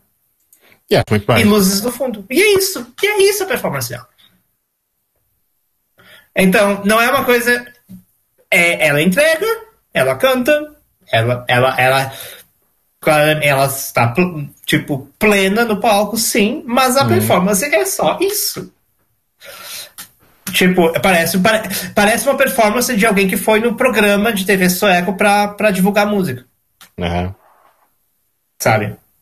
Parece isso. E e ela, e, tipo, quando você a performance dela, tipo, no na semi, quando ela foi escolhida para a chance, ela ficou chocada. Claro, dá pra ver na cara dela que ela ela ela olhou, ela provavelmente ela olhou assim, ah, nunca que eu vou passar. Uhum. E ela passou para a Chance. Aí no Under Chance ela foi contra a Eva, as duas Evas. Eu achei que Ah. ela ia perder. Eu achei que ela ia perder, porque, ela, pela, porque as duas Evas são famosíssimas na Suécia. E ela ganhou das duas Evas. E ela agora está na final. Dong. Das duas Ela está na Evas. final. Dark. Disponível na Netflix. Ah, meu, sim, saudades. Nossa. Ai, gente, Saudades. saudades. Temos que. Ai, podia ter a quarta temporada. Não, não tem que ter quarta temporada. não tem que ser, não. Não, não. Mas a pena não poder esquecer tudo o que aconteceu para poder ver do início com o mesmo. Enfim. Continuamos. Não, eu toparia uma, três novas temporadas, mas com uma história e um cast completamente diferente. ok, sim, sim. Isso sim. Ah, mas enfim, voltando ao, Então nós temos ela, e, e o que, que aconteceu? Ela está agora em quinto nos odds. É a, a- a na frente de Charlotte Pereri, Anton Ewald, Alvin Gardner. É um feito, é um feito. Sobretudo tendo em conta que as pessoas estavam a esperar que a Charlotte ia chegar e. Uh, não é? Não tem, não tem para ninguém. Espera aí. vai ter, vai. Para outras Então- pessoas. Cinco à frente. Olha, eu acho assim, eu acho muito difícil ela convencer o júri. Uhum. Porque o júri internacional, eu acho difícil, eu acho que ela é alguém que chegou ali por conta do público sueco. Uhum. Eu acho que e aí, porque tem tudo esse televoto, mas agora na final do Melfest vai ter o júri internacional. E eu acho aí que acho que ela não, infelizmente não, o júri vai olhar assim, ah, não. Não que, não que ela seja ruim, de novo, eu acho a música é ótima. Eu acho ela não, não tem nada de errado ali. É tudo só que em matéria de produção, palco e impacto, tem outras músicas. que mais? Porém, ia ser bafo se ela. Eu, ia ser tipo sonho de princesa se ela ganhasse. Ah, a menina. Porque ela, ela nasceu em Gotland, que é uma ilha. Hum, é. Tipo, X. E ela foi lá, aí chega lá contra Daughter, Mamas, uhum. Eric Sade, Charlotte Perrelli, Dani Salcedo, e ela chega e ganha o Melfest. Ia é. ser uma história assim, tipo. ia ser assim, olha. Ia, ia ser tipo a coroação de 2021, assim, tipo. É. E aí eu votar nela na semi-1. E eu chegar e eu votar, ah, quer saber, ó, ganha aqui. Ganha essa merda. Já que tá aqui. Mas eu acho que não vai acontecer. Ah, mas vamos ver. É isso. Uh, uh, Fábio, você tem comentários de Melfest? Pois, as pessoas sabem que eu gosto muito das da Mamas, podem cantar a lista telefónica que eu estou sempre lá para elas, mas em termos de pacote mais completo, realmente eu concordo que este ano a Daughter não estou a ver mais ninguém que chegue perto. Um, mesmo que seja mais um acto bem produzido, super polished, não sei quê, da, da Suécia, uh, mas continua a ser talvez o topo da minha lista. A canção do Tusse, é, eu acho que como nós falamos no outro dia, é, é, um tema que vale sobretudo pela presença, porque ela é ótima em palco, mas a música é essa par, tendo em conta o potencial que ela parece ter. Uh, sobretudo, enfim, a, a, letra é um problema que toda a gente tem no Hellfest este ano, mas no geral acho que podíamos ir mais longe. Eric Sade, eu concordo que hum, a, a encenação, o staging é interessante, é muito Hellfest no sentido em que as coisas estão focadas num, num só ponto, não há background nenhum, é mesmo aquele jogo de luz que faz tudo acontecer, como é costume no Melfest. Uh, mas ele não canta, não é? Ele não canta, então eu não votaria nele. Quem vai ganhar? Eu estou a ver, se calhar, o júri, internacional a votar na Daughter e depois os suecos a votar no Tusse e quem conseguir mais divergência nos votos ganha. Não sei como é que vai ser. Mas é o meu palpite. Cairo, que neste momento está completamente sideways a nossa conversa telefónica, ou seja, o nosso. sou estou velho, estou velho. Estou sim. sim. Uh, Melfest, que dizes? Estás completamente então, virado para ver. Eu. É, não, é porque eu peguei o telemóvel para responder uma mensagem. É, Vou partir o telemóvel. Porque meu telemóvel é minha, é, minha, é minha webcam sem fio nesse momento. Olha que chique. Ai! Mas eu nunca mais parto meu. Olha, vocês. Eu sei que a salada está morta. Quem mandou a flecha sou eu. Sim, eu sei, estou a ver e não é uma boa vista. Alô! Cairo! Cairo, Melfest. Oi, então, Melfest, desculpa. eu tô com sono. Estamos no podcast, as pessoas. é, perdão, perceber. As pessoas que vão ouvir o podcast não vão se entreter com essa parte. É, elas não estão nos vendo, né? Eu esqueço. então. É, a minha questão é a seguinte: eu não escutei todas as concorrentes, nem todos os finalistas. É, estou, fiquei triste com a não passagem das Evas pelo André Chance. Quer dizer, elas não se qualificaram para a final. E. Mais das finalistas eu escutei. Eu escutei a filha, vulga Daughter, também conhecida como Fia, ou Fia. É, Daughter. A, a música Pequeno Toto. Pequeno Toto. Em homenagem a Toto Cotúnio. É, é, tudo ah, se interliga. Loura. Todos os caminhos levam a Sanremo. A louca. Sim, é. Andar, quer falar muito de Sanremo. Sim, continua. É, Daughter, escutei Tussi, escutei Charlotte, Charlotte PRL, não, não aguentei chegar até o fim. É... Sim. E, e foi isso. E. Ah, não, escutei também o, o Saad. O Saad? O Saad, que é o que fica num quadrado dançando e every minute ele. E todo é dança do quer... quadrado, a ado, a ado, ado sim. sim. E, e, e, que a música diz basicamente que a, a, todo minuto ele quer fuder. Sim, exatamente, é só isso. É, olha, tem uma coisa para falar para você, Eric Salles. Tem um, dois, pode ter dois nomes. Pode ser priapismo, caso a sua ereção realmente não vá embora. pode ser o que antigamente era conhecido como ninfomania, mas hoje em dia já temos um termo mais adequado, que é a compulsão sexual. Então eu recomendo que você procure um terapeuta, tá bem? E talvez um endocrinologista, se for priapismo. Um, mas o, o Dani Salcedo acho que eu não assisti, porque, enfim, não me interessei. Aí eu tenho que dizer, Gostei de Every Minute, tô aqui fazendo trouxa, mas gostei da música, gostei mesmo. Achei a performance muito bem pensada, um staging muito criativo. Uh, e eu acho que também é um staging pronto para a Eurovisão desse ano, sem plateia e possivelmente cada um na sua casa, fazendo o que se pode. Uh, e mas, e, ah, das mamas, claro, como é que eu esqueci? Eu gostei muito da música das mamas. Também tô com o Fábio, elas podem cantar o que seja. Elas podem cantar Simlish. E eu vou achar que é a coisa mais poética e linda que existe na face da Terra. Então, a minha torcida é para as mamas. Também acho que o Tussi merecia uma música melhor, mas eu, eu confesso que eu não ficaria triste se ele ganhasse. Dotter, eu gosto, mas ainda acho overrated. Uh, Charlotte Perrelli uhum. fora de cogitação. e, e, é isso. Então, a minha torcida, no entanto, eu não vi ainda a Clara, que foi uma das pessoas que, que é, qualificou no André Chance, ainda não vi. Fiquei curioso para ver depois que o Beck escreveu.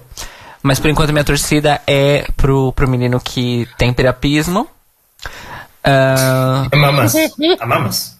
Pras, pras mamas, pro menino que tem priapismo. Pro, pro, e pro Tussi, em terceiro lugar ali na minha torcida. É isso. Sim. Enfim, gente, eu, eu, eu sou. Dan, né, gente? Mas, mas gosto do Eric também, sim. E não ficaria triste se as mamas ganhassem também. Mas enfim. A gente tá, temos, temos, temos muito mais tempo, então vamos passar então para o prato principal. E eu vou uhum. deixar Fábio, você comande a discussão agora, por favor. Vamos falar agora de um assunto que me diz muito, uh, que chama muito ao coração e que não tem sido o foco de da noite até agora, que é a música. Vamos falar de Sanremo. Well, uh, cadê o shade button? Boom! Olha, ela. Olha, gente. Porque hoje vamos ter ter música. música. Você viu o vídeo da UTV, Fábio? Diz isso? Você viu o vídeo que eu mandei? Eu mandei o vídeo da UTV. Sim, sim, sim, vi. Ah, eu já comecei com aquela intro de Nightwish, já comecei bem, Amaranth, depois, adorei. Exato, é só, é só vibe, Fábio. Esse programa é essência. Mas você assistiu é a versão autotunada, né? Pelo amor de Deus. que é a melhor versão. Não, não, não, eu mandei o original. Não, tem que mandar a versão autotunada. Pra ele entender o apelo. Já tenho coisas para fazer esta noite. Ó que amiga. Já tenho coisas para fazer esta noite. Bela sorte. Então, o Festival della Canzone Italiana de Sanremo aconteceu semana passada. Ficamos presos ao ecrã durante horas, sobretudo questões de horário, eu e a Cairo. Milhões e foi horas e horas, tipo 5 horas por noite, porque não, não temos mais nada a fazer. Uh, e foi, para mim, como sempre, um festival que valeu muitíssimo a pena. Cairo e Beck também viu alguns momentos. Que tal foi essa vossa perda de inocência com Sanremo? Gente, eu não tenho muito a falar, porque eu não assisti quase nada. A única, porque era tudo 5 e meia da manhã, 5 da manhã, 6 da manhã aqui. Eu uhum. todo fazer isso em cinco noites seguidas não dá, gente. Talvez no futuro. Quero fazer um dia no futuro. Porque toda vez que eu acordava de manhã, tinha literalmente 250 mensagens no nosso chat. E eu olhei, Sim. gente, o que que tá acontecendo desse negócio? Com todo o leque de emoções. E eu fiquei curiosíssimo, óbvio. Eu quero, quero ver, mas para mim é complicado, né, gente? Um,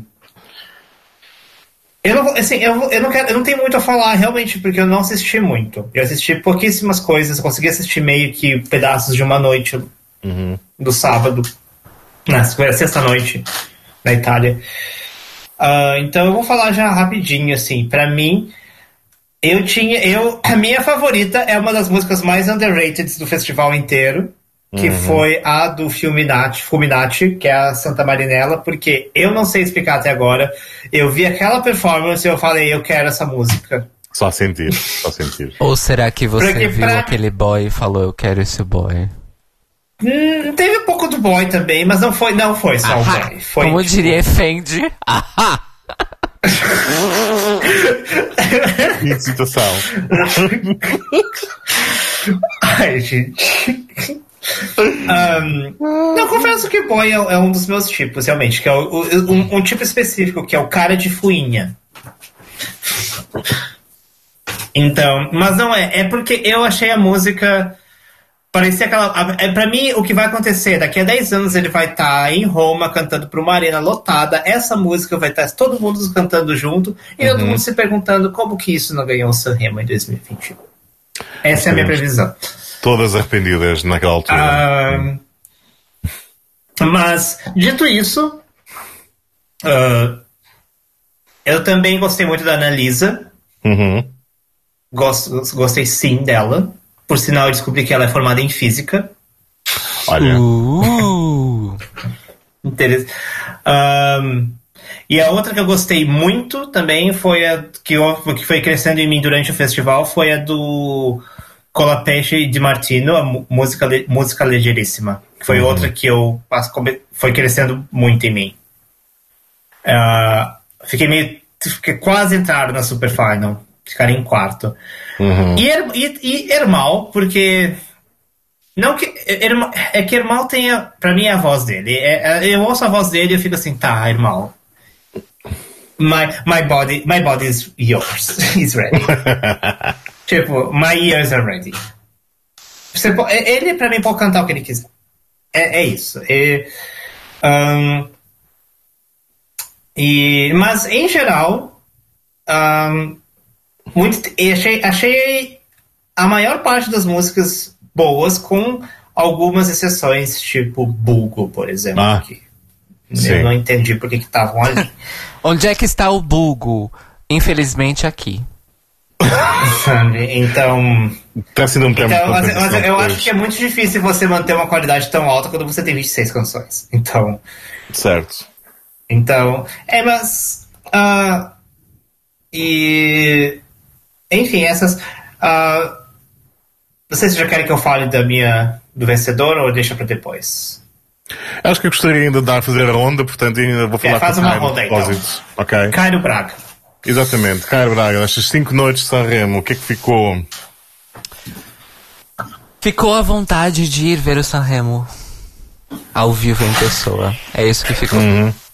Eu acho que isso resume tudo.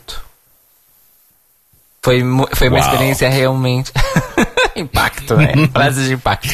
É, é, mas é sério, eu fiquei muito feliz porque, para além do concurso das canções e também do concurso jovem, que também foi giríssimo, apenas uma das canções jovens eu não gostei, eu gostei de todas as outras. É, e, e- e o Fábio reforçou, né? Isso é o futuro, ó, fica, presta atenção nessas pessoas. Pois, costuma haver uma, uma, um, enfim, uma transição desta categoria para a outra. Dá uma questão de anos. e- mas e, pelo que foi essa categoria esse ano, tudo parece muito promissor.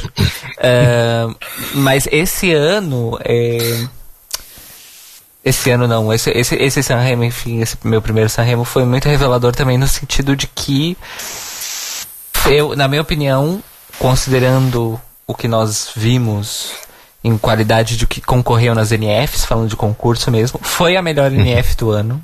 Mas assim, disparado, disparado, na minha opinião. Eu sei que o Beck vai dizer que foi a, a- o MK. Eu sei disso. Eu sei que Eu, eu posso só falar uma coisa? Eu acho muito difícil comparar as duas coisas, porque o MK foi uma noitezinha centrada em músicas, hum, sete músicas. Comparar isso com a maratona de cinco noites, com cinco horas, com 26 músicas é muito Mas difícil. eu não tô comparando isso, eu tô falando das músicas mesmo. Eu tô falando do qual é, o que é que tinha pra escolher. Esse, é- esse é, meu, é a minha questão. Porque Melody Festival é fraco, Festival da Canção fraquíssimo, Ah. o, a- a NF, a primeira NF, como é que é o nome, gente? Festival de Kangas, Kangas, o, Kangas, o FIC, da Albânia. Festival de Kengas da. Albânia, fraco. é, enfim, o, M, Ah, não, o mas MK, o MK foi um dos tá. poucos que, que, tipo, não estava na categoria fraco. Foi um dos pouqui, uma das pouquíssimas NFs. Mas eu ainda acho que o Sanremo ainda foi melhor eh, nesse sentido. Porque eu passei, eu assisti as cinco noites com o Fábio. Algumas eu cheguei a, a, a, perder alguns trechos, porque, enfim, trabalho, etc e tal. Mas vi as coisas em diferido. E. E eu fiquei. Eu fiquei sem saber quem ia vencer até o último segundo, porque Sim. eu gostei. De, eu, é mais fácil falar. Eu não gostei o quê? De três, quatro, no máximo cinco músicas de 26? Sabe? Tipo, e, e, isso, isso é prazeroso. Considerando o concurso. Isso é prazeroso. Isso porque ainda tem a outra camada que é o programa de TV, o evento, o grande sarau, né? As grandes cimeiras, como o Fábio a grande cimeira de artes performáticas que é o Festival de Sanremo. Que é uma coisa absurda e, e, e, completamente apaixonante e de sonho mesmo. É o tipo de coisa de sonho, assim. Uh, claro que tem o cringe, porque a gente tá falando da Itália e da TV aberta e tudo mais.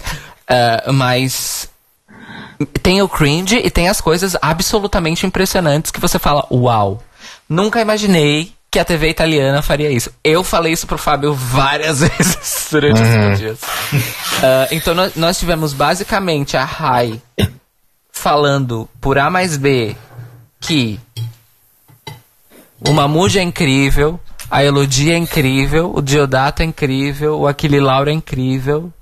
É, e dizendo assim: olha, Itália, esses artistas aqui, ó, esses artistas são bons. Eles são tão bons que a gente vai uhum. deixar eles aparecerem mil vezes e eles vão cantar e eles vão fazer um monte de coisas. É, isso para mim foi muito, muito foda. Porque. Bom, depois o Fábio, nós esclarecemos, mas aparentemente o festival ele é, ele é um, o brainchild da administração municipal de Sanremo, não isso, exatamente da RAI. Isso. Não é um festival, pois, exato. A, a RAI, a RAI é, um, é, um, é um padrasto, vamos dizer assim, da uhum. coisa. É, é, um bom padrasto, não, não me entenda mal. Uhum. Mas, esse, mas esse comprometimento com os artistas e a arte é sem igual. Eu acho que é sem igual. É, é muito. É, chega a ser tocante. É sem igual. Uhum. E. Enfim. Muitas coisas lindas. Fora que é uma NF que, repito, não é só o concurso. O que deixa as coisas muito mais impressionantes, assim. É... Enfim, foi, foi mesmo incrível. Eu, e eles fizeram um trabalho incrível considerando as condições também. Tem que parar pra pensar nisso. É, enfim, parabéns, Rai, parabéns à Administração Municipal de Sanremo e todos os envolvidos. Parabéns à orquestra que trabalhou 40 horas ou mais em 5 dias. e, e é isso, foi absolutamente tudo para mim. E vou. Tenho aí o quê? vinte e poucos artistas italianos para começar a seguir. Uh, fora a presença ilustre da dona e proprietária Laura Pausini. Uhum. Que apesar de, apesar de já ser uma diva estabelecida de sucesso global, a cantora italiana de maior sucesso mundial da história, só. É, só ainda foi a Sanremo, como se estivesse em casa, super tranquila, e ainda se emocionou a cantar a canção dela que tinha acabado de ganhar o Globo de Ouro há menos de uma semana. Então, quer dizer, como não amar uma mulher que é gente como a gente? Não tem como. que volta às raízes e reconhece não, e valoriza e celebra. E entrega, ela, ela não tava ali para marcar presença, não. Ela, ela tava ali pra. Ela entrou na brincadeira mesmo, ela tava ali comprometida. E eu não tô falando isso só por causa da performance dela, da música dela. Mas por tudo, porque ela teve uma conversa enorme. Aí um dos apresentadores começou a fazer beatboxing, ela começou a cantar Rhythm of the Night. E, e, e aconteceram muitas coisas completamente espontâneas. E. E a performance dela foi linda, óbvio. Um, enfim, foi muito incrível, gente. Eu acho que assim, dava até pra fazer, dava pra fazer um Sanremo Cast, sinceramente, mas pronto. É isso. Fábio, grazie, grazie mille, gratitante. ah, de nada. Eu comentar, enfim, tudo o que o Cairo disse. Uh, eu, eu vejo o Sanremo não há tantos anos quanto a Eurovisão. Simplesmente por acaso eu comecei a, a apanhar algumas edições, mas depois fiquei fiel, fiquei fidelizado porque realmente não é nada parecido em mais lado nenhum na temporada Eurovisiva e tem a ver com o facto de não ser uma NF propriamente dita, não é um evento da estação que concorre à Eurovisão, não é, portanto, é, é um evento, o maior evento de música local, que por acaso passa na televisão e na rádio públicas e por acaso agora serve de, de seleção para a Eurovisão, nem sempre foi o caso, e tem de tudo lá dentro. Tem a música, tem humor, entrevistas às vezes não tem nada a ver com nada, mas tudo bem, também aceitamos. Tem teatro, monólogos, tem demonstrações políticas no meio das atuações. Tudo, tem de tudo. É, este ano fiquei, até agora não recuperei, por exemplo, de uma, de uma das atuações de Aquila Lauro, que, apesar de tudo o que se diz acerca da Itália, ser conservadora Desculpa, e da raia... desculpa te interromper. Diz. Você não se recuperou só de uma das atuações, você não me recuperou de nenhuma. Porque todas foram Sim. absolutamente devastadoras. Mas esta em particular ficou-me na, na, na cabeça porque eu, eu, eu comecei, o meu queijo caiu sem saber que a Aquila Lauro vinha aí. Aham. Porque é um momento que começa com um monólogo Ah, da, sim. da Mónica Guerritore, a atriz, que, portanto, é um poema que desenvolve eh, a partir do mito da Penélope, que é a esposa de Ulisses, que andou 10 anos perdido, não é? E voltando a Ítaca, ela estava à espera dele e as coisas não, não correm assim tão bem quanto isso. Ela desenvolve, portanto, esse mito. Ah, e entra então a canção Penélope de Aquila Lauro, em dueto com Emma Marrone. Ele, feito escultura romana, e o meu, queixo começou a cair ao ouvir a Mónica Guerritora e não parou até a música acabar e eu fiquei emocionadíssimo. E portanto, porque é tudo, não é? Eu, eu gosto de, de cultura clássica e mitologias clássicas, é uma, é uma das minhas nerdices, portanto tem esse lado, mas é aquilo é Laura, não é? É tudo. O que é que se pode pedir mais dele? Ah, ele todas as noites atuou em Sanremo, com tudo o que se possa dizer acerca da Itália ser conservador e atrasada no tempo e não sei do quê, mas em Sanremo realmente há um artista que tem o direito a atuar todas as noites. E este ano foi a Aquila Lauro, que teve carta branca, para fazer a sua própria, o seu próprio painel da história da pop. Ah, e que, que todos, todas, as, eh, todas as noites apresentou um quadro, mesmo a expressão, uma pintura, do que é pop para ele, na música e fora dela, não é? E, e, e desde, portanto, o começo deste monólogo, até a música, até o poema que ele depois diz no final, eu fiquei possesso. Não podia, só queria mais. E é esse tipo de coisas que só se encontra em televisão moderna, em coisas como Sanremo. Eu nunca podia esperar, não podia, nunca posso confiar na RTP que eu pago com as minhas, as minhas taxas e não sei o quê para eh, me trazer esse tipo de coisa em horário nobre. Nem sequer noutros horários. Ficaria um quanto muito esquecido numa gaveta na RTP2, final de noite, duas da manhã, para aí, para uma audiência de gloriosas 5 mil pessoas. Sanremo faz isto todas as noites, horário nobre, ah, no primeiro canal, para toda a família. Eu não, eu não tenho como, como não amar, como não lavar. Ah, e, e é, e é fantástico. Eu quero a RAI organizar um, uma Eurovisão rapidamente, já deviam ter, mesmo que dure para o dobro do tempo, mesmo que leve uma semana inteira, não interessa, eu não tenho mais nada a fazer também. Minha vida está acabada também, não tenho nada. É porque é ótimo, não é? Sim, então, aí, o comentário que eu fiz é: eu quero um Eurovision nesse mesmo ritmo do Sanremo. Quero. Porque, sério, vamos educar as pessoas. Que horror. Não, já, já basta de plástico. Já basta de plástico. Tragam pessoas que escrevem música, pessoas que saibam atuar, pessoas que saibam do que estão a fazer. Tragam arte à porra do palco. Já basta. Então Sanremo consola-me um bocado quando metade das músicas da Eurovisão são derivativas, vazias, plásticas, e as pessoas estão tipo, uau! Epá, não. Não tenho. Ah, não tenho, não tenho. Culpa isso. Então Sanremo, não é? Eu sono fora de testa, ma da loro, e posso estar fora da cabeça, posso ter perdido a razão, mas ao menos sou diferente deles. É a temática, é o tema dos Måneskin, City e Buoni. O que é que acha desta vitória? De glam rock. Do Sanremo. Beca. Ahn, bom, vou começar falando do início. Eu, eu, vou, eu confesso que eu não me conectei muito com a música. Confesso. Ahn, então, essa a parte emocional, assim, realmente, assim, ah, tá. Dito isso, eu respeito e, é, e porque realmente para aquilo que faz é muito bom e é de qualidade. Uh, musicalmente dito. Uh, mas se eu vou falar assim, eu que amo sempre a Itália no Eurovision, tipo, não coloco no mesmo patamar que Soldi ou L'Essenziale ou uh, filme de parole, uhum. coisas assim. Mas eu acho que é realmente, assim, para mim o que tá acontece é realmente algo de gosto pessoal. Nada mais, uhum. nada menos que isso. Não é questão de qualidade, não é questão de nada disso. Eu consigo perceber que para aquilo que se propõe é muito bom.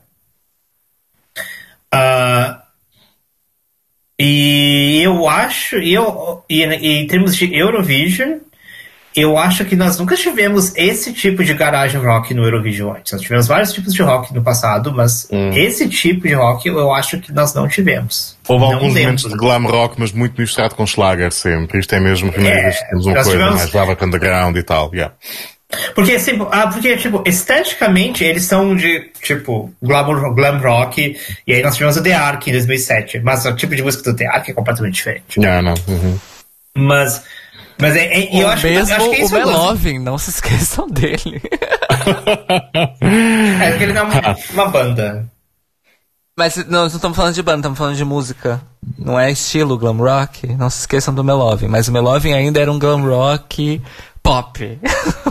Sim. Sim, nas uh, Mas o, o, tipo de música que City Body é, é tipo, a, a grande comparação que eu vejo na internet, que é, pra mim é correta, é James Addiction. Hum.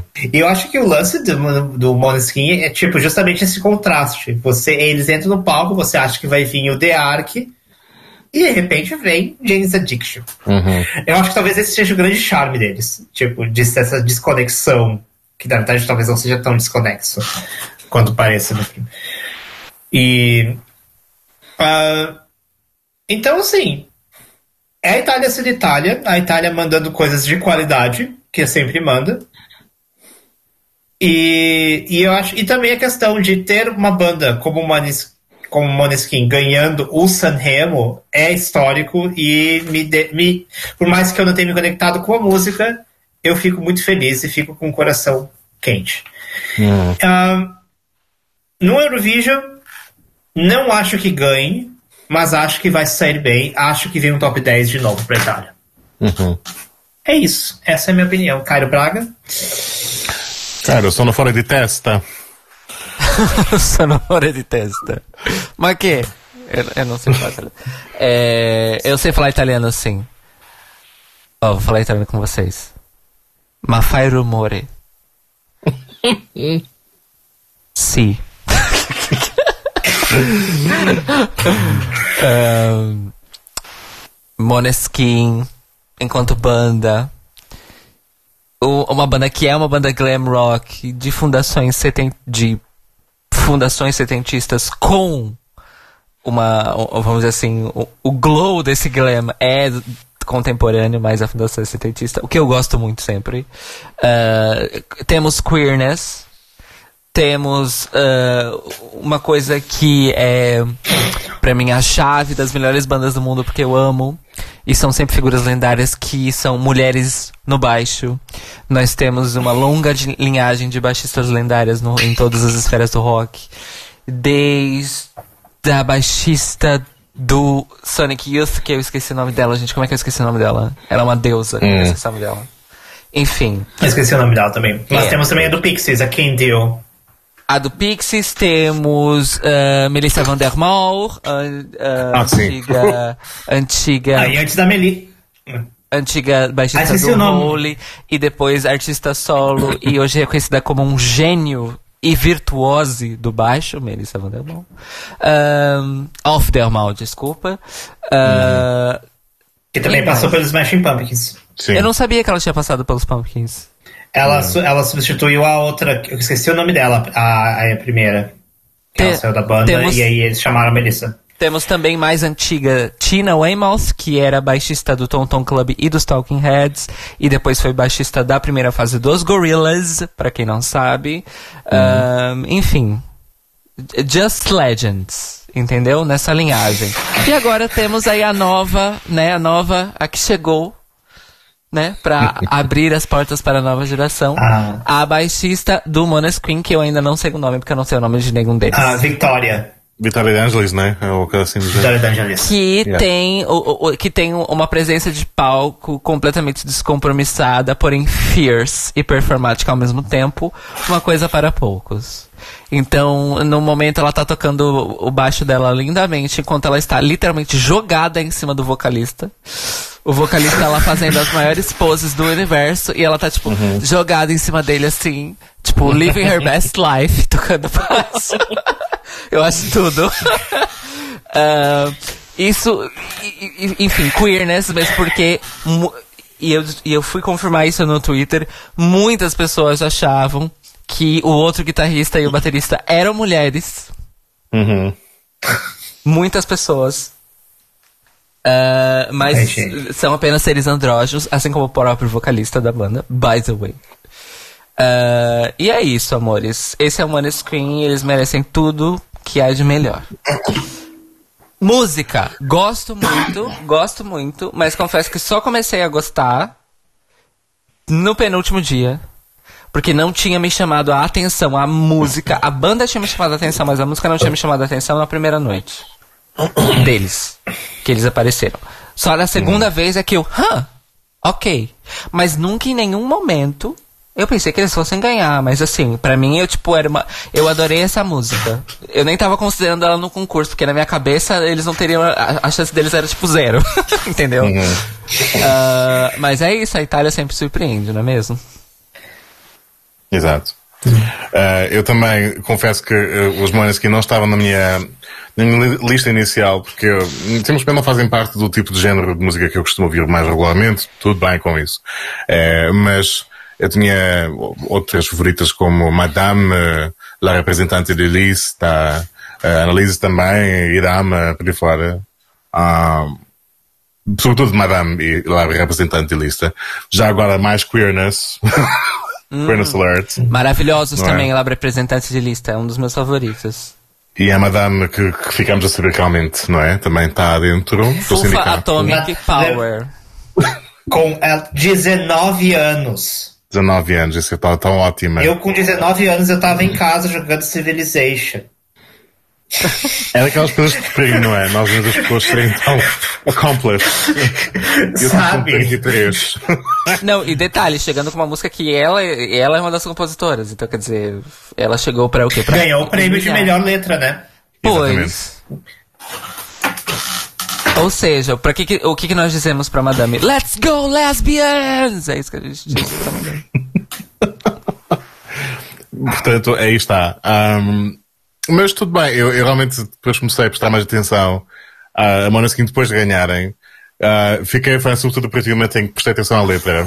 Tipo, porque não? É mesmo aquela ode às pessoas que sempre estiveram deslocadas, a, sempre, que- a quem sempre disseram bora ficar calados e quietos, como é o título da canção, não, não façam ondas, não façam barulho, não sejam isso, não sejam aquele outro.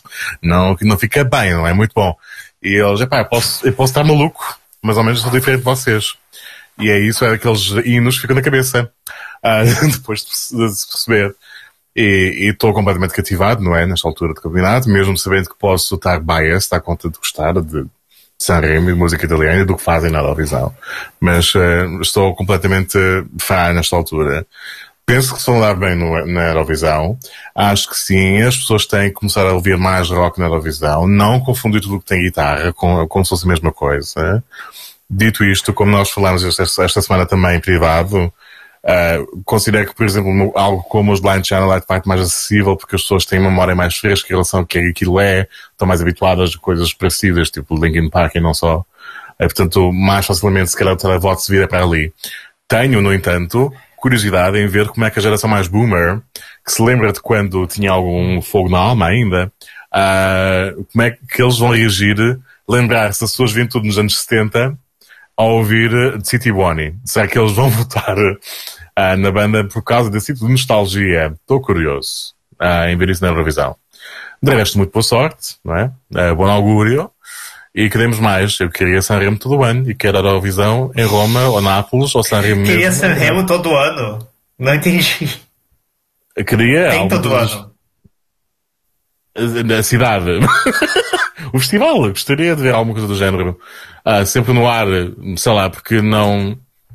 Não é que... Ah, todo ano você quer dizer durante o ano inteiro. Estamos a ter um daqueles momentos português europeu versus português brasileiro, sim. é Não, isso. não estamos. Nós também dizemos todo o ano, só que no É. Brasil é mais comum falar ao longo do ano ou o ano inteiro. Ok. Não, Pronto. não a, a- a- eu acho que é a, a expressão é genuinamente ambígua. É que você falou todo o ano. E eu entendi Sim. todo ano. Certo. Pois, então, E eu falei, não, mas temos todo ano o erro Sim. Então pelo ano inteiro. Não, então.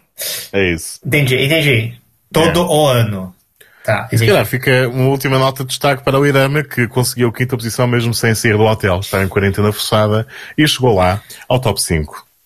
Por que não? Palmas para os artistas e a que deram chance para ele entrar na. É verdade, foi salvo ao último momento pelo Amadeus. O Amadeus, que é o diretor artístico de Sanremo este ano e no ano passado, penso que será a última vez.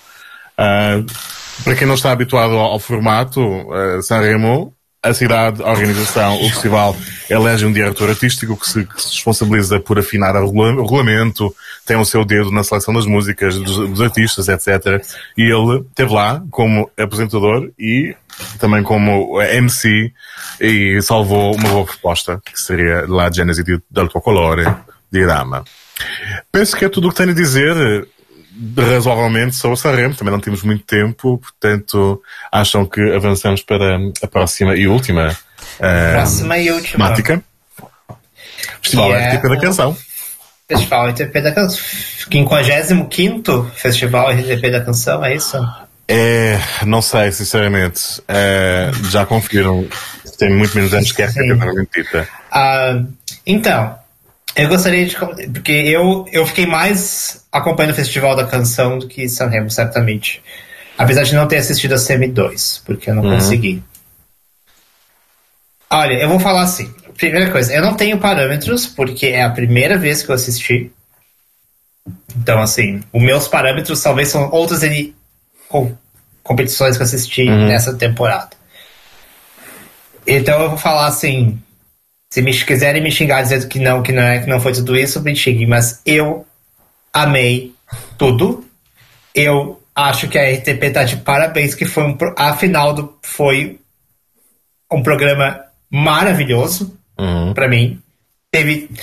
Talvez não foi aquela coisa extravagante como o Sanremo, então talvez. Entendo que talvez comparado com aquele banquete que a Itália dê, acho que a- a- o Portugal seja bem mais humilde nesse sentido. Porém, eu não estava acompanhando o Sanremo tanto quanto vocês, então eu não tive esse parâmetro. Então, Ahn, eu amei tudo. O que eu gosto, uma coisa que eu gosto, que eu acho que o Sanremo também faz muito bem isso. Muitas NFs se vendem como, ah, nós não somos só competições, nós estamos aqui para divulgar os artistas. E na, na verdade não é. Mas, tipo, gente, você ouviu assistir lá o Melfest e, tipo, você mal tem interação com os artistas, assim, muito Uhum. pouco. Só quem ganha. Exato. No Melfe- ah, enquanto no Festival da Canção eu senti que havia sim uma preocupação de trazer um clima tipo somos a competição, mas também somos um espaço para, especialmente se eu entendi, o, o Festival da Canção tem um foco mais em artistas independentes e novos artistas. Não é Desde não sei 2017, se- sim. então, ahm, então realmente e existe aquele momento onde você tem as entrevistas, a Inês, Inês Lopes Gonçalves maravilhosa, incrível, Sim. sabe, conversando e você e cria realmente, pelo menos para quem entende a língua, cria aquela coisa tipo estou, estou com vontade de conhecer mais sobre sua- você e sua carreira, que é o, é como você divulga o artista. E, então eu acho que eles conseguiram fazer tipo um bom equilíbrio entre as duas coisas. Ser uma competição pro, pro Eurovision e também ser um festival para divulgar artistas novos. Então eu acho, para mim, tá de parabéns. Ah, a final, eu confesso que as semifinais eram um pouco, algumas coisas talvez não tão boas e tal, mas para mim todos os artistas que foram para a final foram incríveis, todos mereciam estar ali. Uhum. Não vi def- tipo, defeitos, eu não vi nenhuma performance. Pra mim, junto com o MK, a melhor NF da temporada. Uhum. Não assisti o Sanremo. Tá. Mas no sentido de qualidade, no sentido de, tipo. Eu, quando terminou as canções do festival, ainda que eu tivesse a minha favorita, que era, já digo aqui que era a Carolina, Uhum. eu tava. Eu não sabia dizer quem ia ganhar. Eu olhei assim, eu não sei quem vai ganhar isso. Não Uhum. sei. Porque muita. Tipo, algumas artistas ah, cresceram. A Fábia foi uma que pra mim cresceu muito, porque eu assisti a performance da final dela. Eu falei, ok, isso realmente é bom. Valéria colocou o palco abaixo. É, Uhum.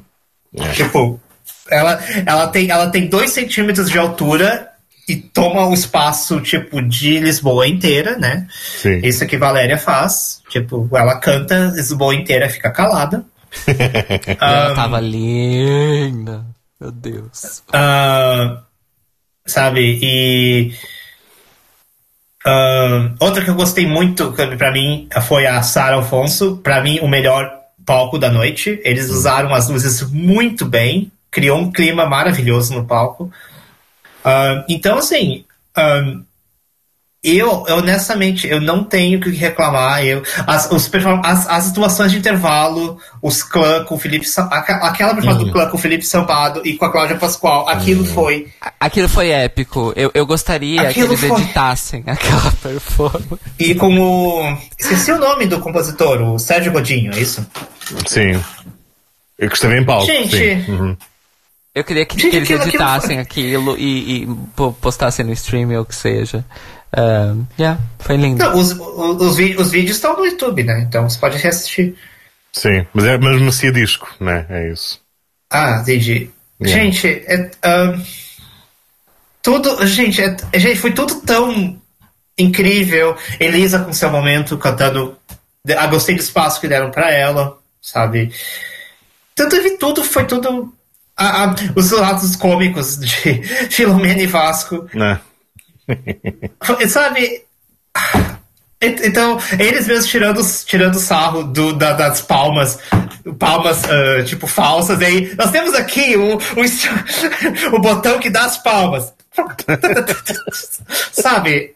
Sim. Então, então para mim, assim, foi, foi tudo muito incrível. E eu realmente, assim, eu, eu a partir de agora quero assistir todo ano. Eu fico feliz que, honestamente, eu acho assim, foda-se a Euro, os eurofãs dizendo que Portugal manda música chata e tal. Não Uhum. quero saber.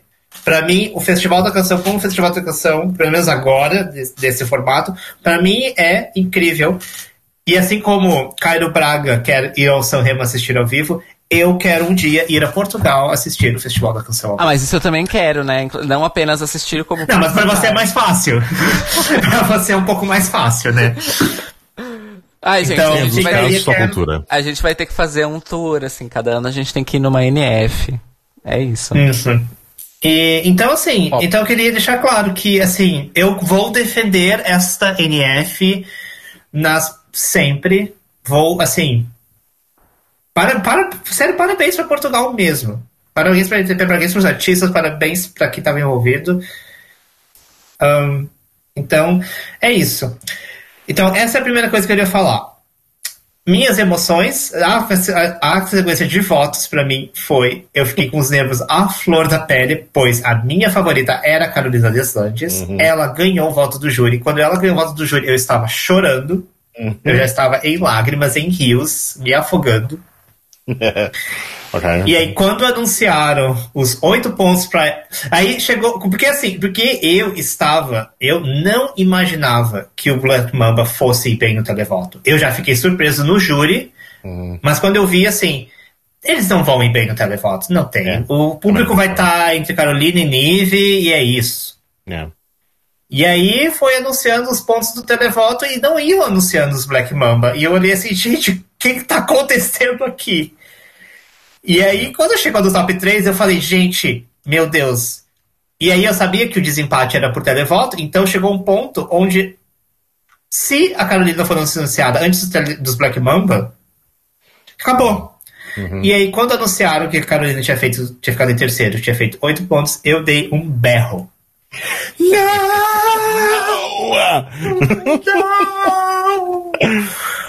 E, e aí aconteceu o que aconteceu. Nós tivemos um empate entre Carolina Deslandes e Black Mamba, e Black Mamba venceu, pois o desempate é o televoto. E é isso. Uh, antes de eu falar, então, dos vencedores, que eu vou passar a ronda, então. Cairo Braga, o que, que você uhum. achou? Eu concordo com tudo que você disse enquanto programa de TV, espetáculo e tudo mais. É... Esse trio de apresentadores é realmente uma combinação de ouro, na minha opinião, mesmo mesmo. E, e os, o número musical do Esta é a Canção, que é o Love Love, oficialmente Love Love Peace Peace português, é, eu, é tudo e muitas pessoas fizeram a piada de que é, é essa que deveria ter sido enviada da Eurovisão. Aí tô falando muito óbvio. Um, mas é isso, foi mesmo incrível enquanto programa de TV, enquanto show e tudo mais. Foi muito satisfatório ver o nível da produção das coisas. Os atos de intervalo, que, que também a, a, a homenagem ao, aos compositores uh, da, da, da, da, música de resistência portuguesa lá nos anos 60, 70, 80. E achei incrível, incrível. Foi realmente um ponto alto da noite para mim. Foram esses momentos. Foi realmente, foi realmente muito foda. E, e essa ideia de combinar o, o, o sambado com o clã e com a Cláudia Pascoal, que aparentemente, segundo o que eu pude ver das reações no Twitter, é uma combinação que ninguém nunca teria imaginado. Sim. Eu não. Basicamente. Eu não imaginava. E, e agora todo mundo quer o quê? A digressão né, deles três apresentando essas músicas porque, ficou, porque foi realmente muito bom. Então, assim, palmas para a direção artística do Festival da Canção. Merece sim uh, os kudos. Uh, como vocês já sabem, não gostava da maioria das músicas. Porém, em termos de performance na última noite, assim, na final, algumas coisas me convenceram um pouco mais na performance e outras realmente se afundaram na lama. Uh, dia lindo para mim foi assim, eu, eu vi, escutei aquilo e eu me perguntei, assim como o Fábio, who, what and most of all, why? Por quê? O que é que isso está fazendo aqui? E, e aí eu pensei, então é para isso que a Nadine não, não passou para final? Foi para isso? é, Temos aí Fábio Maia sendo polarizante. Polarizante, sim. É sinal de sucesso. Eu gostei. Não achei. Eu achei, eu achei tão lixo quanto na semi. Então quer dizer. Pra quê, né? Uh, mas tivemos aí Valéria sendo melhor do que na semi. E nós não imaginávamos que isso seria possível. E foi. Uh... não é? Afinal, pra onde mais ela subiria? E subiu. E ela subiu. Uh, tanto Mas não há limites para a Valéria. Não há né? limites para a Valéria. Não há, não. Tanto que eu estava firmemente torcendo para ela e Caretos e, e Romeu Bairros. Per, tivemos a performance de, de Romeu Bairros e Caretos de Saudade, que continua sendo a minha vencedora no meu coração, em My Fantasy. Uh, em que no último vira e volta saudade, o Romeu Bairros vira de costas para as câmeras e aí no, no colete dele está escrito não vire as costas à cultura. E and that bitch is a statement. That is a statement to make. Que as coisas aqui yeah. estão por mais que Portugal esteja administrando muito bem a pandemia, um dos maiores buracos da administração da pandemia aqui, fora certas coisas na segurança social, mas isso também tem a ver com, com a cultura, é manter os artistas de Portugal vivos. Porque tem literalmente gente passando fome. E não é brincadeira. Não, é, uhum. é, não é zero brincadeiras isso. É, não é eufemismo. Não é eufemismo. Não é eufemismo, porque quando é, começaram a ocorrer os manif as manifestações no ano passado uh, do, do, dos sindicatos e organizações de artistas e tudo mais, é, é, tinha um relato de, de, de, tipo. É foda, porque aí você também percebe o recorte, mas a maioria esmagadora eram atores e músicos uh, que deram relatos mesmo de tipo: eu não tenho dinheiro para pagar renda, eu não tenho dinheiro para comprar comida, é, eu tô indo, sei lá, morar de favor na casa de amigo, eu tô indo morar com os meus parentes, uh, e é aquela coisa, vai morar com os parentes, onde é que estão os parentes? Fora de Lisboa. Então, uhum. quer dizer, a hora que, que chegar a hora de voltar pro trabalho, vai ser, muito, vai ser duplamente mais difícil para essas pessoas, porque elas já não estão mais aqui. Uhum. Que é onde ferve a coisa. É, então, é. assim, é, foi tenso. O negócio foi tenso. Foi muito tenso. A ministra da Cultura é virou oficialmente aqui em Portugal uma persona não grata entre a classe artística portuguesa. O que uhum. e, dos e dos trabalhadores da cultura no geral, porque teve protestos do sindicato dos técnicos, teve protesto dos sindicatos dos, do, da, da, dos trabalhadores da radiodifusão, dos técnicos de espetáculos, do, do, do dos, dos cenotécnicos, de tudo, tudo tudo. Tudo teve protesto, porque ficaram a ver navios. E então, assim. É isso. Teve gente sem poder pagar a renda, sem poder pagar o teto que tem sobre a sua cabeça e sem poder botar comida na mesa. Isso é uma falha dupla, porque falta de política de apoio cultural aos trabalhadores da cultura, mas também isso é uma lacuna compartilhada com a segurança social, porque aparentemente a segurança social portuguesa para a segurança social portuguesa não existem artistas, basicamente. Pois, é, é, pessoas que trabalham com recibos verdes esquece, não tem segurança nenhuma, social ou outra. É, é e, e, tem aquela questão, né? É, é, é uma discussão que eu não sei se Portugal já tem. Mas é preciso existir um regime específico para trabalhadores da cultura. Não só artista, estou falando de todos os trabalhadores da cultura. Os recibos verdes não são suficientes para as necessidades específicas de trabalho e falta de trabalho uhum. da vida dos trabalhadores da cultura. É uma coisa que se fala ocasionalmente, mas um problema comum a todo, todas as pessoas que sofrem à conta do Recibo Verde é que muitas vezes a oposição nasce a partir dos próprios sindicatos, das pessoas que estão mais velhas e têm contrato. Não sei se o mesmo se passa na cultura, mas eu vejo isso nas minhas áreas. Saberia, então, na cultura eu não saberia dizer, porque o meu contato é mais com o pessoal da nossa idade. Não sei, não sei como é que são os veteranos. Que é uma, há, há, uma certa guerra geracional nesse aspecto, que é pessoas que já estão seguras, segundo o antigo sistema, digamos, não é? Quando o contrato é uma coisa que existia, existiam contratos, uh, geralmente são das primeiras a opor-se a uma maior abertura, para que as pessoas mais novas estejam, de facto, também asseguradas. Acham que pronto, que se abre demasiadas portas, há muito gatekeeping, não é? E isso acontece de um lado ao outro do espectro, mesmo os esquerdistas falaram, falaram nisso, porque digo eu, sindicatos também. Mas pronto, e está uma, uma, discussão que vem e volta, vira e volta, uh, mas que nunca chega a lado nenhum. Uh, pronto, não há, não há massa crítica suficiente nunca para que isso, para que isso avance. Porque depois é. mesmo os partidos de esquerda depois vêm-se divididos, não é?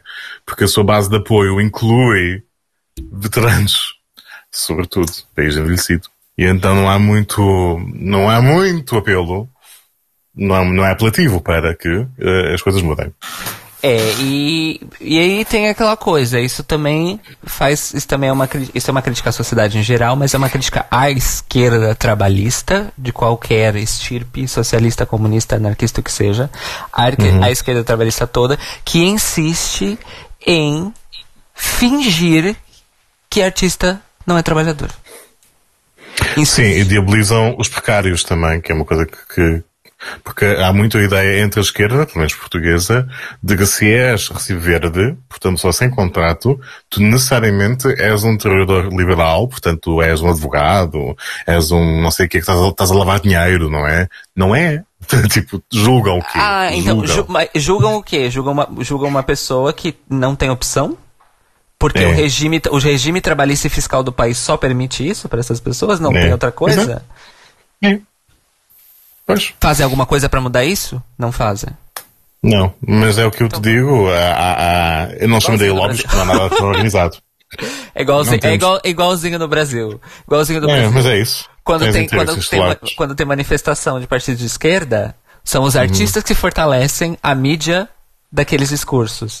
Aí quando Uhum. precisa ter organização em prol dos trabalhadores da cultura, 360, Não há. artistas Não, não. técnicos, os partidos de Não. esquerda fingem que ó, ó, nem existiu, não existe. Reformar, reformar a lei de direitos autorais para parar de roubar dinheiro de compositor, ai pra quê? Não precisa. Acabar com Não é acabar prioridade. não é prioridade. Sim. Estabelecer, estabelecer um regime de trabalho que não. Porque assim, nós temos, nós temos no Brasil o equivalente do Recibos Verdes, que são as MEs, que é o, o, o, o PJ, que a gente chama. Hum. é, pejora- pejorativamente o PJ. É, sei, sim. que, que é a mesma merda do, do- dos recibos verdes. E, na verdade, assim, é um pouco melhor que recibos verdes, porque os recibos verdes você pode fazer a associação dos seus recibos diretamente com a segurança social e assim contribuir. O PJ do Brasil é assim, ah, você quer, você quer transformar esse seu trabalho independente, não, não na carteira de trabalho, em, em previdência social, se vira. O problema é todinho seu. Uhum. Entendeu? Pelo menos aqui o Recibo Verde tem associação à segurança social. No Brasil Obrigatoriamente, sim. Obrigatório, vezes- é, e é obrigatório. No Brasil nem isso. Isso é em no Brasil, proporção às vezes, mas pronto. no Brasil, foda-se. Foda-se você, você que, que, que, que vá atrás. É, Uhum. E é a mesma merda, gente. Artista no Brasil trabalha com contrato? Quem? Por que, que as pessoas querem trabalhar na TV no Brasil? Porque TV dá contrato de trabalho. A TV Uhum. assina carteira. Que na- na- não é contrato, é carteira, né? É, então, assim.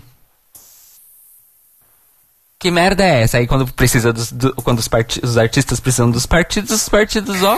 Ah, não, porque vocês estão contribuindo para a liberalização da economia.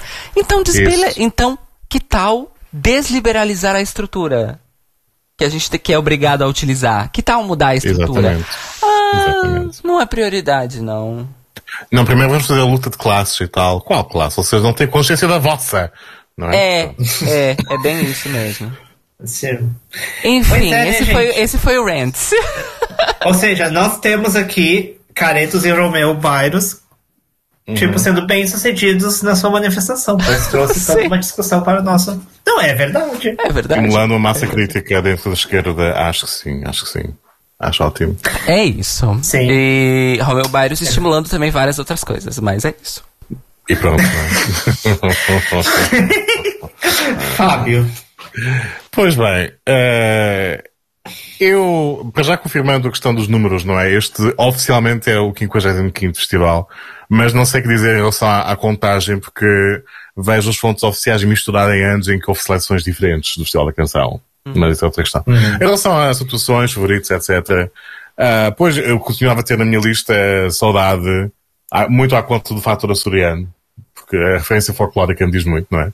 Ah, mas, mas também ah, fiquei, aprendi a gostar mais de Euclides. Fiquei, obviamente, até, até à final desgostoso em relação à não passagem da Nadine. Mas ainda fiquei mais surpreso ao ver ah, a, a votação detalhada do júri e do televoto, ver que o júri não gostou nada, tipo nada, da canção da Nadine. E eu pensava que aquilo seria elevado por eles, mas não, não aconteceu. Tudo bem. Ahm, enfim, eh, também eu entendo a situação, o fenómeno, se podemos chamar isso, Fábia Maia, é, ela, ela, eu acho que ela conseguiu fazer com que as pessoas se identificassem com ela a partir da atuação, na semi e na final. E, e o resto é história, porque a música é civil, ela, mesmo não sendo a melhor cantora, ela tem uma imagem frágil, vulnerável, que leva que as pessoas se identifiquem e, e, e- e acho eu, adotem um pouco. Tudo bem. Eu não, não fico revoltado para ela estar na final nesta altura, bem refletido. Ahm, e é isso, o resultado final. Eu não, eu não estava a torcer particularmente pelos da Black Mamba, porque eu acho a canção pouco desenvolvida, pouco acabada, pouco podia ser, em comparação com o que eles já fizeram quando estavam de facto em alta.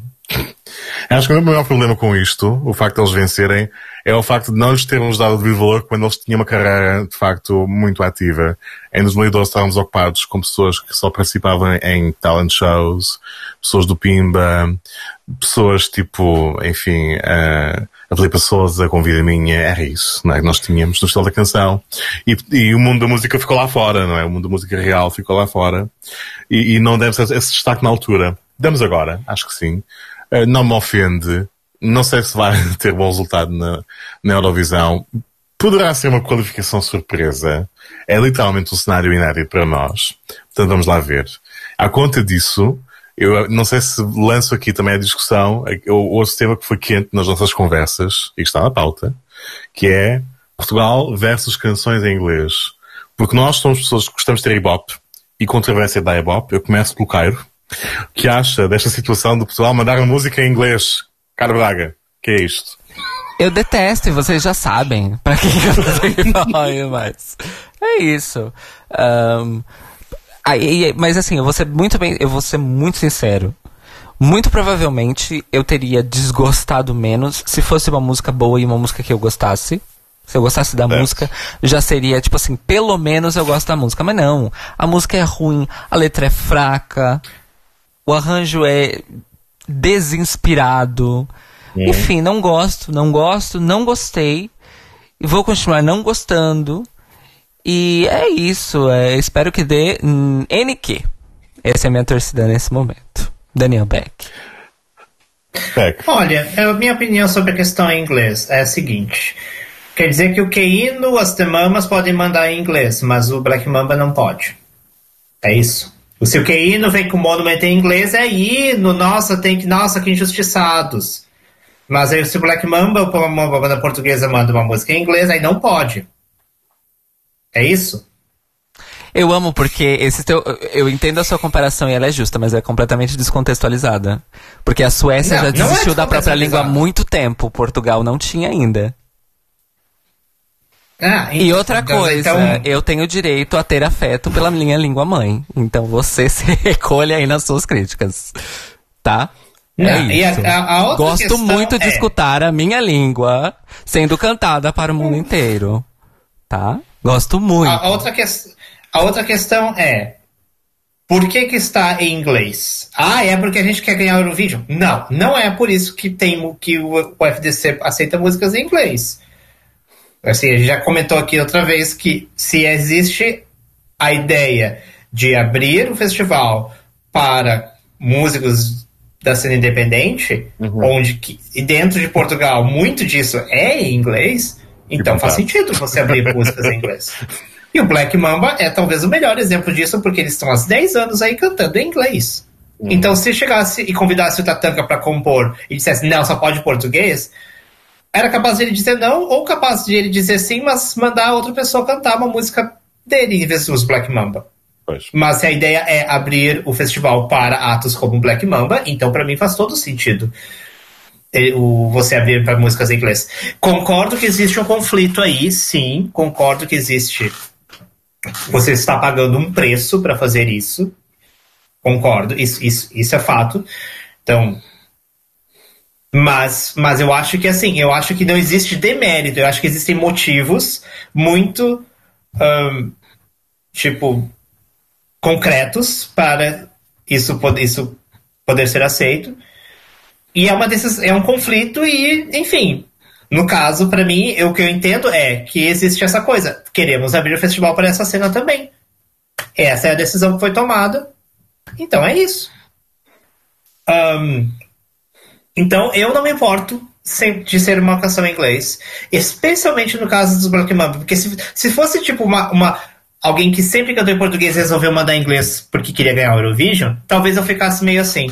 Mas uhum, no caso dos uhum. Black Mamba, é o que eles fazem. É, é, eles fazem isso. Então, assim, tô de boa. Tô bem de boa. Mesmo porque uh, se fosse para escolher uma música certa pra ganhar o Eurovision, teria sido o Nive e não os Black Mamba, mas pronto. Uh, eu discordo, eu acho que os Black Mamba têm muito mais chance que o Nive. Uh, a outra coisa que eu discordo, eu acho que eles têm grandes chances de qualificar, sim. Uhum. Okay, Outra okay. coisa que eu discordo, não acho que a música é ruim. Eu concordo que a música pode ser meio básica, mas não acho que seja uma música ruim. E eu não acho que a performance foi ruim. Eu acho que, eu acho que eles foi uma performance que foi bem entregue. Como, todas as, como quase todas as performances da final. Um, eu, acho, eu acho assim, é um momento histórico por, pelo, por bem ou por mal, é um momento histórico. Hum. É a primeira vez que Portugal está mandando uma música em inglês. Eu estou curiosíssimo para ver como isso vai sair. Eu confesso, assim, que a única coisa que me deixa um pouco assim com o Black Mamba é o fato que eu, uma das coisas que me. Que eu, mas é mais um gosto pessoal. Eu gosto de Portugal porque me, Portugal sempre manda coisas que para mim não poderiam ter sido mandadas por nenhum outro país. Uhum, uhum. E para mim, a, a música dos Black Mamba não cai nisso. Ela poderia ser uma música da Holanda, por exemplo. Uhum. É. Então, eu. Mas assim, isso por si só não é uma coisa ruim. Vale? Eu não, eu não vejo problema em mandar algo que é um pouco mais formulaico se for algo que foi bem feito. E eu acho que foi bem feito, por mais que seja mais formulaico. Eu, porque o Eurovision é metade, se não mais da metade do Eurovision, são coisas formulaicas de qualquer jeito. Infelizmente. Então, ahn, assim, então, ahn, no, no momento que, que eles foram nomeados, eu fiquei muito triste, porque eu estava naquela emoção dos nervos, mas depois de dormir, depois de ouvir, depois de ver, eu, honestamente, não acho que foi uma. Acho, não acho que foi uma seleção. Não acho que foi uma escolha ruim. Uma coisa que me chamou muita atenção é que a performance deles traz um clima no palco, que é algo que você quer fazer no Eurovision. Então eu acho que uma, dos, uma das peças de munição que eles têm é trazer o clima no palco. Eles, então acho que eu acho que eles trouxeram isso. E outra coisa que eu, que eu acho que também eles podem se dar muito bem no júri da Semi 2. Hum. Eu acho que júris vão gostar disso. Enfim, discordo de vocês. Eu gosto, estou torcendo, vou torcer, vou, vou ficar banando a bandeirinha de Portugal na semi-2 eu quero sim que qualifique. Ah, Eu também não disse que estou a torcer que eles não qualifiquem. Eu acho que. acho difícil, mas pode ser que sim. É. eu acho, eu, então, assim, é que Portugal é Portugal, né? Então nunca sabe o que pode acontecer. Mas eu acho que existe sim chances. Um, É muito mais acessível que telemóveis, por exemplo. Por mais que a gente Sim. ame telemóveis, a gente louve telemóveis, a gente quer abrir igrejas para telemóveis, Uhum. o fato é, para o público fora da nossa bolha, essa música é infinitamente mais acessível. A performance é infinitamente mais acessível. Ahn, e, e, e vai ser uma performance bem única também na Semi 2. Então, eu acho que eu acho que sim. As, as caixinhas são todas. It, it ticks all the boxes to qualify. Tix. Tix. I, I'm a, I'm a fallen angel. É, É uma performance cala, não é? É assim. sim. Então, eu acho assim. Então, assim, eu estou torcendo. E eu quero, acho que sim, vou ficar na torcida. E é isso. Eu desejo toda sorte aos Black Mamba. Eu já vi entrevistas deles. ah, uma entrevista que eles falaram assim, eles não estavam imaginando que eles iam ganhar. Eles estavam, tipo, com... Eles não estavam imaginando que iam qualificar. Yeah. Sim, né? Imaginava. e assim, mesmo que você não goste de, de músicas em inglês no Festival da Canção, eu acho que essa vitória deles manda uma mensagem a artistas independentes de Portugal que cantam em inglês. E a mensagem é: vocês têm chance de ganhar o festival, então venham. Uhum. E eu acho que isso é um aspecto positivo. Existem aspectos negativos? Existem sim, não discordo. Mas também existem aspectos positivos. Enfim, eu, sou, eu sou a poliana otimista, né, gente? A minha posição alinha-se mais com a do Beck, na medida em que eu, eu cresci rodeado de duas línguas, ambas são imperialistas, escolha uma. então, eu nunca, eu nunca tive nenhum apego especial à, à língua portuguesa versus à inglesa, porque whatever, não é? Tipo, é, é, assim como assim, os estragos foram feitos por ambas as culturas, por ambos os impérios, e assim vamos falar nisso. Enfim, o império atual é anglo, a Eurovisão está dominada pelo anglo, ah, mas é como o Beck disse, a banda em, em questão não, não escolheu a língua por causa de especulações sobre se ia ser mais acessível, se ia ganhar ou não, etc. É o que eles fazem e, de facto, boa parte da cena musical portuguesa é feita em inglês. Sinal de cultural cringe, sim, certamente. As pessoas não têm referências nacionais para muitas das coisas que querem ouvir e fazer. À conta de muitos fatores. Mas pronto. E é assim que é a cena que temos. Então, tudo bem. Eles podem qualificar, para mim, seria uma qualificação surpresa, mas acho que tem hipóteses, se calhar. Quem sabe? Há, há sempre uma ou duas qualificações surpresas na Eurovisão em cada semifinal. Países que nunca imaginávamos que iam. Portanto, se calhar desta vez é Portugal. Quem sabe? E é isto. É isso. Nós passamos nosso tempo já, gente. Bastante, Bastante. mas acho que valeu a pena. Valeu, valeu sim. Tivemos discussões importantes. Considerações finais. Bom, podemos dizer, nas- no próximo Eurobafos nós estamos, focaremos, acho que em parte das músicas não de. NF, porque Pelo sinal, em parte, é. acho que vamos precisar de dois episódios para cobrir o resto. é. Vamos, acho que sim. Que, que resto do quê? O quê? O resto das músicas. As outras 25 para aí que estão. 20, 47 músicas que estão sendo lançadas. Com revamps e remixes. isso não, tudo. não, então eu acho que eu acho que adicionar mais o episódio de, de, de, de, seletivas não é uma boa porque nós temos um convite aí que a gente precisa. Ah, não, não, não. Ok. Então pronto, eh, na, na próxima vez vamos ser eh, bastante concisas em relação a boa parte das canções e vamos lá ver. Assim como assim, maior parte são derivativas. Portanto, tudo bem. Vamos ver. Qualquer. Eu, eu já lancei um, um EP que se chamava Qualquer arte derivativa é melhor que arte nenhuma. Fica aqui então essa minha declaração. E você vem falar verdade. mal dos Black Mamba? Coerência. Coerência. Co- É. Gente, eu tô, aqui, licença, eu, tô, Luciana. eu tô aqui pra expressar os meus afetos, não pra ser coerente, eu, hein? Ah, mas estamos aqui para, para, para cutucar os seus, os seus buracos dos seus argumentos. Ah, Só pra isso, então. Eu sou o alvo, é isso? Exa- Exato, olha, olha só. Eu vou ficar mais É, calada, então. Do Z- Zit Boni. Eu só na fora de testa. Versa da louro. Não, gente, mas é isso. É, a nossa intera é, é- é os nossos conflitos é que fazem o charme deste podcast, não é? Este podcast marxista, confrontacional. Marxista, com, exceção, com exceção do viés marxista, leninista, comunista, que isso é algo que. Então, É, nós subscrevemos. drama e conflama. Mas bem, eh, não sei se tem mais uma consideração também, Cairo. Sei que há surpresas em, em episódios futuros, mas se calhar não revelamos já, não é? Ah, Se- não, nós não vamos. Só, só, só Não, vamos dizemos. já. Só diz, opa, só dizemos que, a- a- que as surpresas. Pelo menos. Nós queremos que elas aconteçam. e vamos fazer por que aconteçam. Depois vamos revelar. De revelar. É, exato. Mas. É isso então, amores. Ehm, É. Acho É que sim. isso, é, Merchan. Primeiro hoje, Beck, vai. Twitter, Beck Underline Daniel. Instagram, Beck the Star Child. É isso. Nunca mais atualizei Instagram, gente. Tá tão, tá tão um caos, gente. A última vez que eu postei isso Fábio. Dia dos Namorados, mas pronto. nem ouvi, nem percebi, mas tudo bem. Fábio mrbarbosa.com, também at, ou arroba, como quiserem, Fábio nas redes sociais, Twitter, Instagram e basicamente isso. Quem sabe um dia não serei heteróloga da Eurovisão no, no YouTube. É um, é um nicho interessante, eu nunca tinha pensado nisso. Se ao menos eu soubesse de astrologia também, era era um dois em um, interessante. Mas não, só tarô tarô mesmo.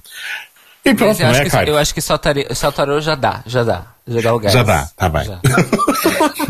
Nós, nós vamos Ah, mas nós também temos que fazer. eh, Eurobafos temos que vai ser Eurobafos, vai ter o Eurobafos do podcast, vai ter o Eurobafo React, aí teremos Reactions. Eurobafos, Eu- Eurobafos Mystic com o Fábio Barbosa, teremos Eurobafos Data com análise de dados por, pelas mãos binárias de Beck e Daniel, olha o Brandon passando lá no fundo, e o, o que que foi? Isso, fala no podcast de tudo que tá acontecendo. E, Spill! I mean... É, ninguém sabe. E, e, e eu sei lá o que, que eu vou fazer. Eu vou fazer análise linguística, sei lá. Sei lá. Com Deleuze, perspectivas de Deleuze no Eurovision. Aliás, a gente não descobriu que existe uma, uma conferência acadêmica sobre Eurovision? Exatamente. Isso, tem, tem. Eurovisions. Yeah. Eurovisions Conference, que é uma conferência acadêmica sobre Eurovision. Vamos aí também, sei lá, arrastar alguma dessas pessoas loucas que estudam Eurovision na universidade pra aqui falar, falar algumas coisas igualmente malucas. É, É isso, então. Um, ah, e arroba Caro Braga, né? No Twitter, no Instagram, no Fedverso. E patreon.com.br Caro Braga. E o Eurobafos vai ao ar ao vivo aqui em youtube.com.br Cairo Braga. Um, a cada 15 dias. As, talvez, às vezes a sexta-noite europeia, às vezes sábado de, de manhã europeu, enfim. Uh, varia um pouco.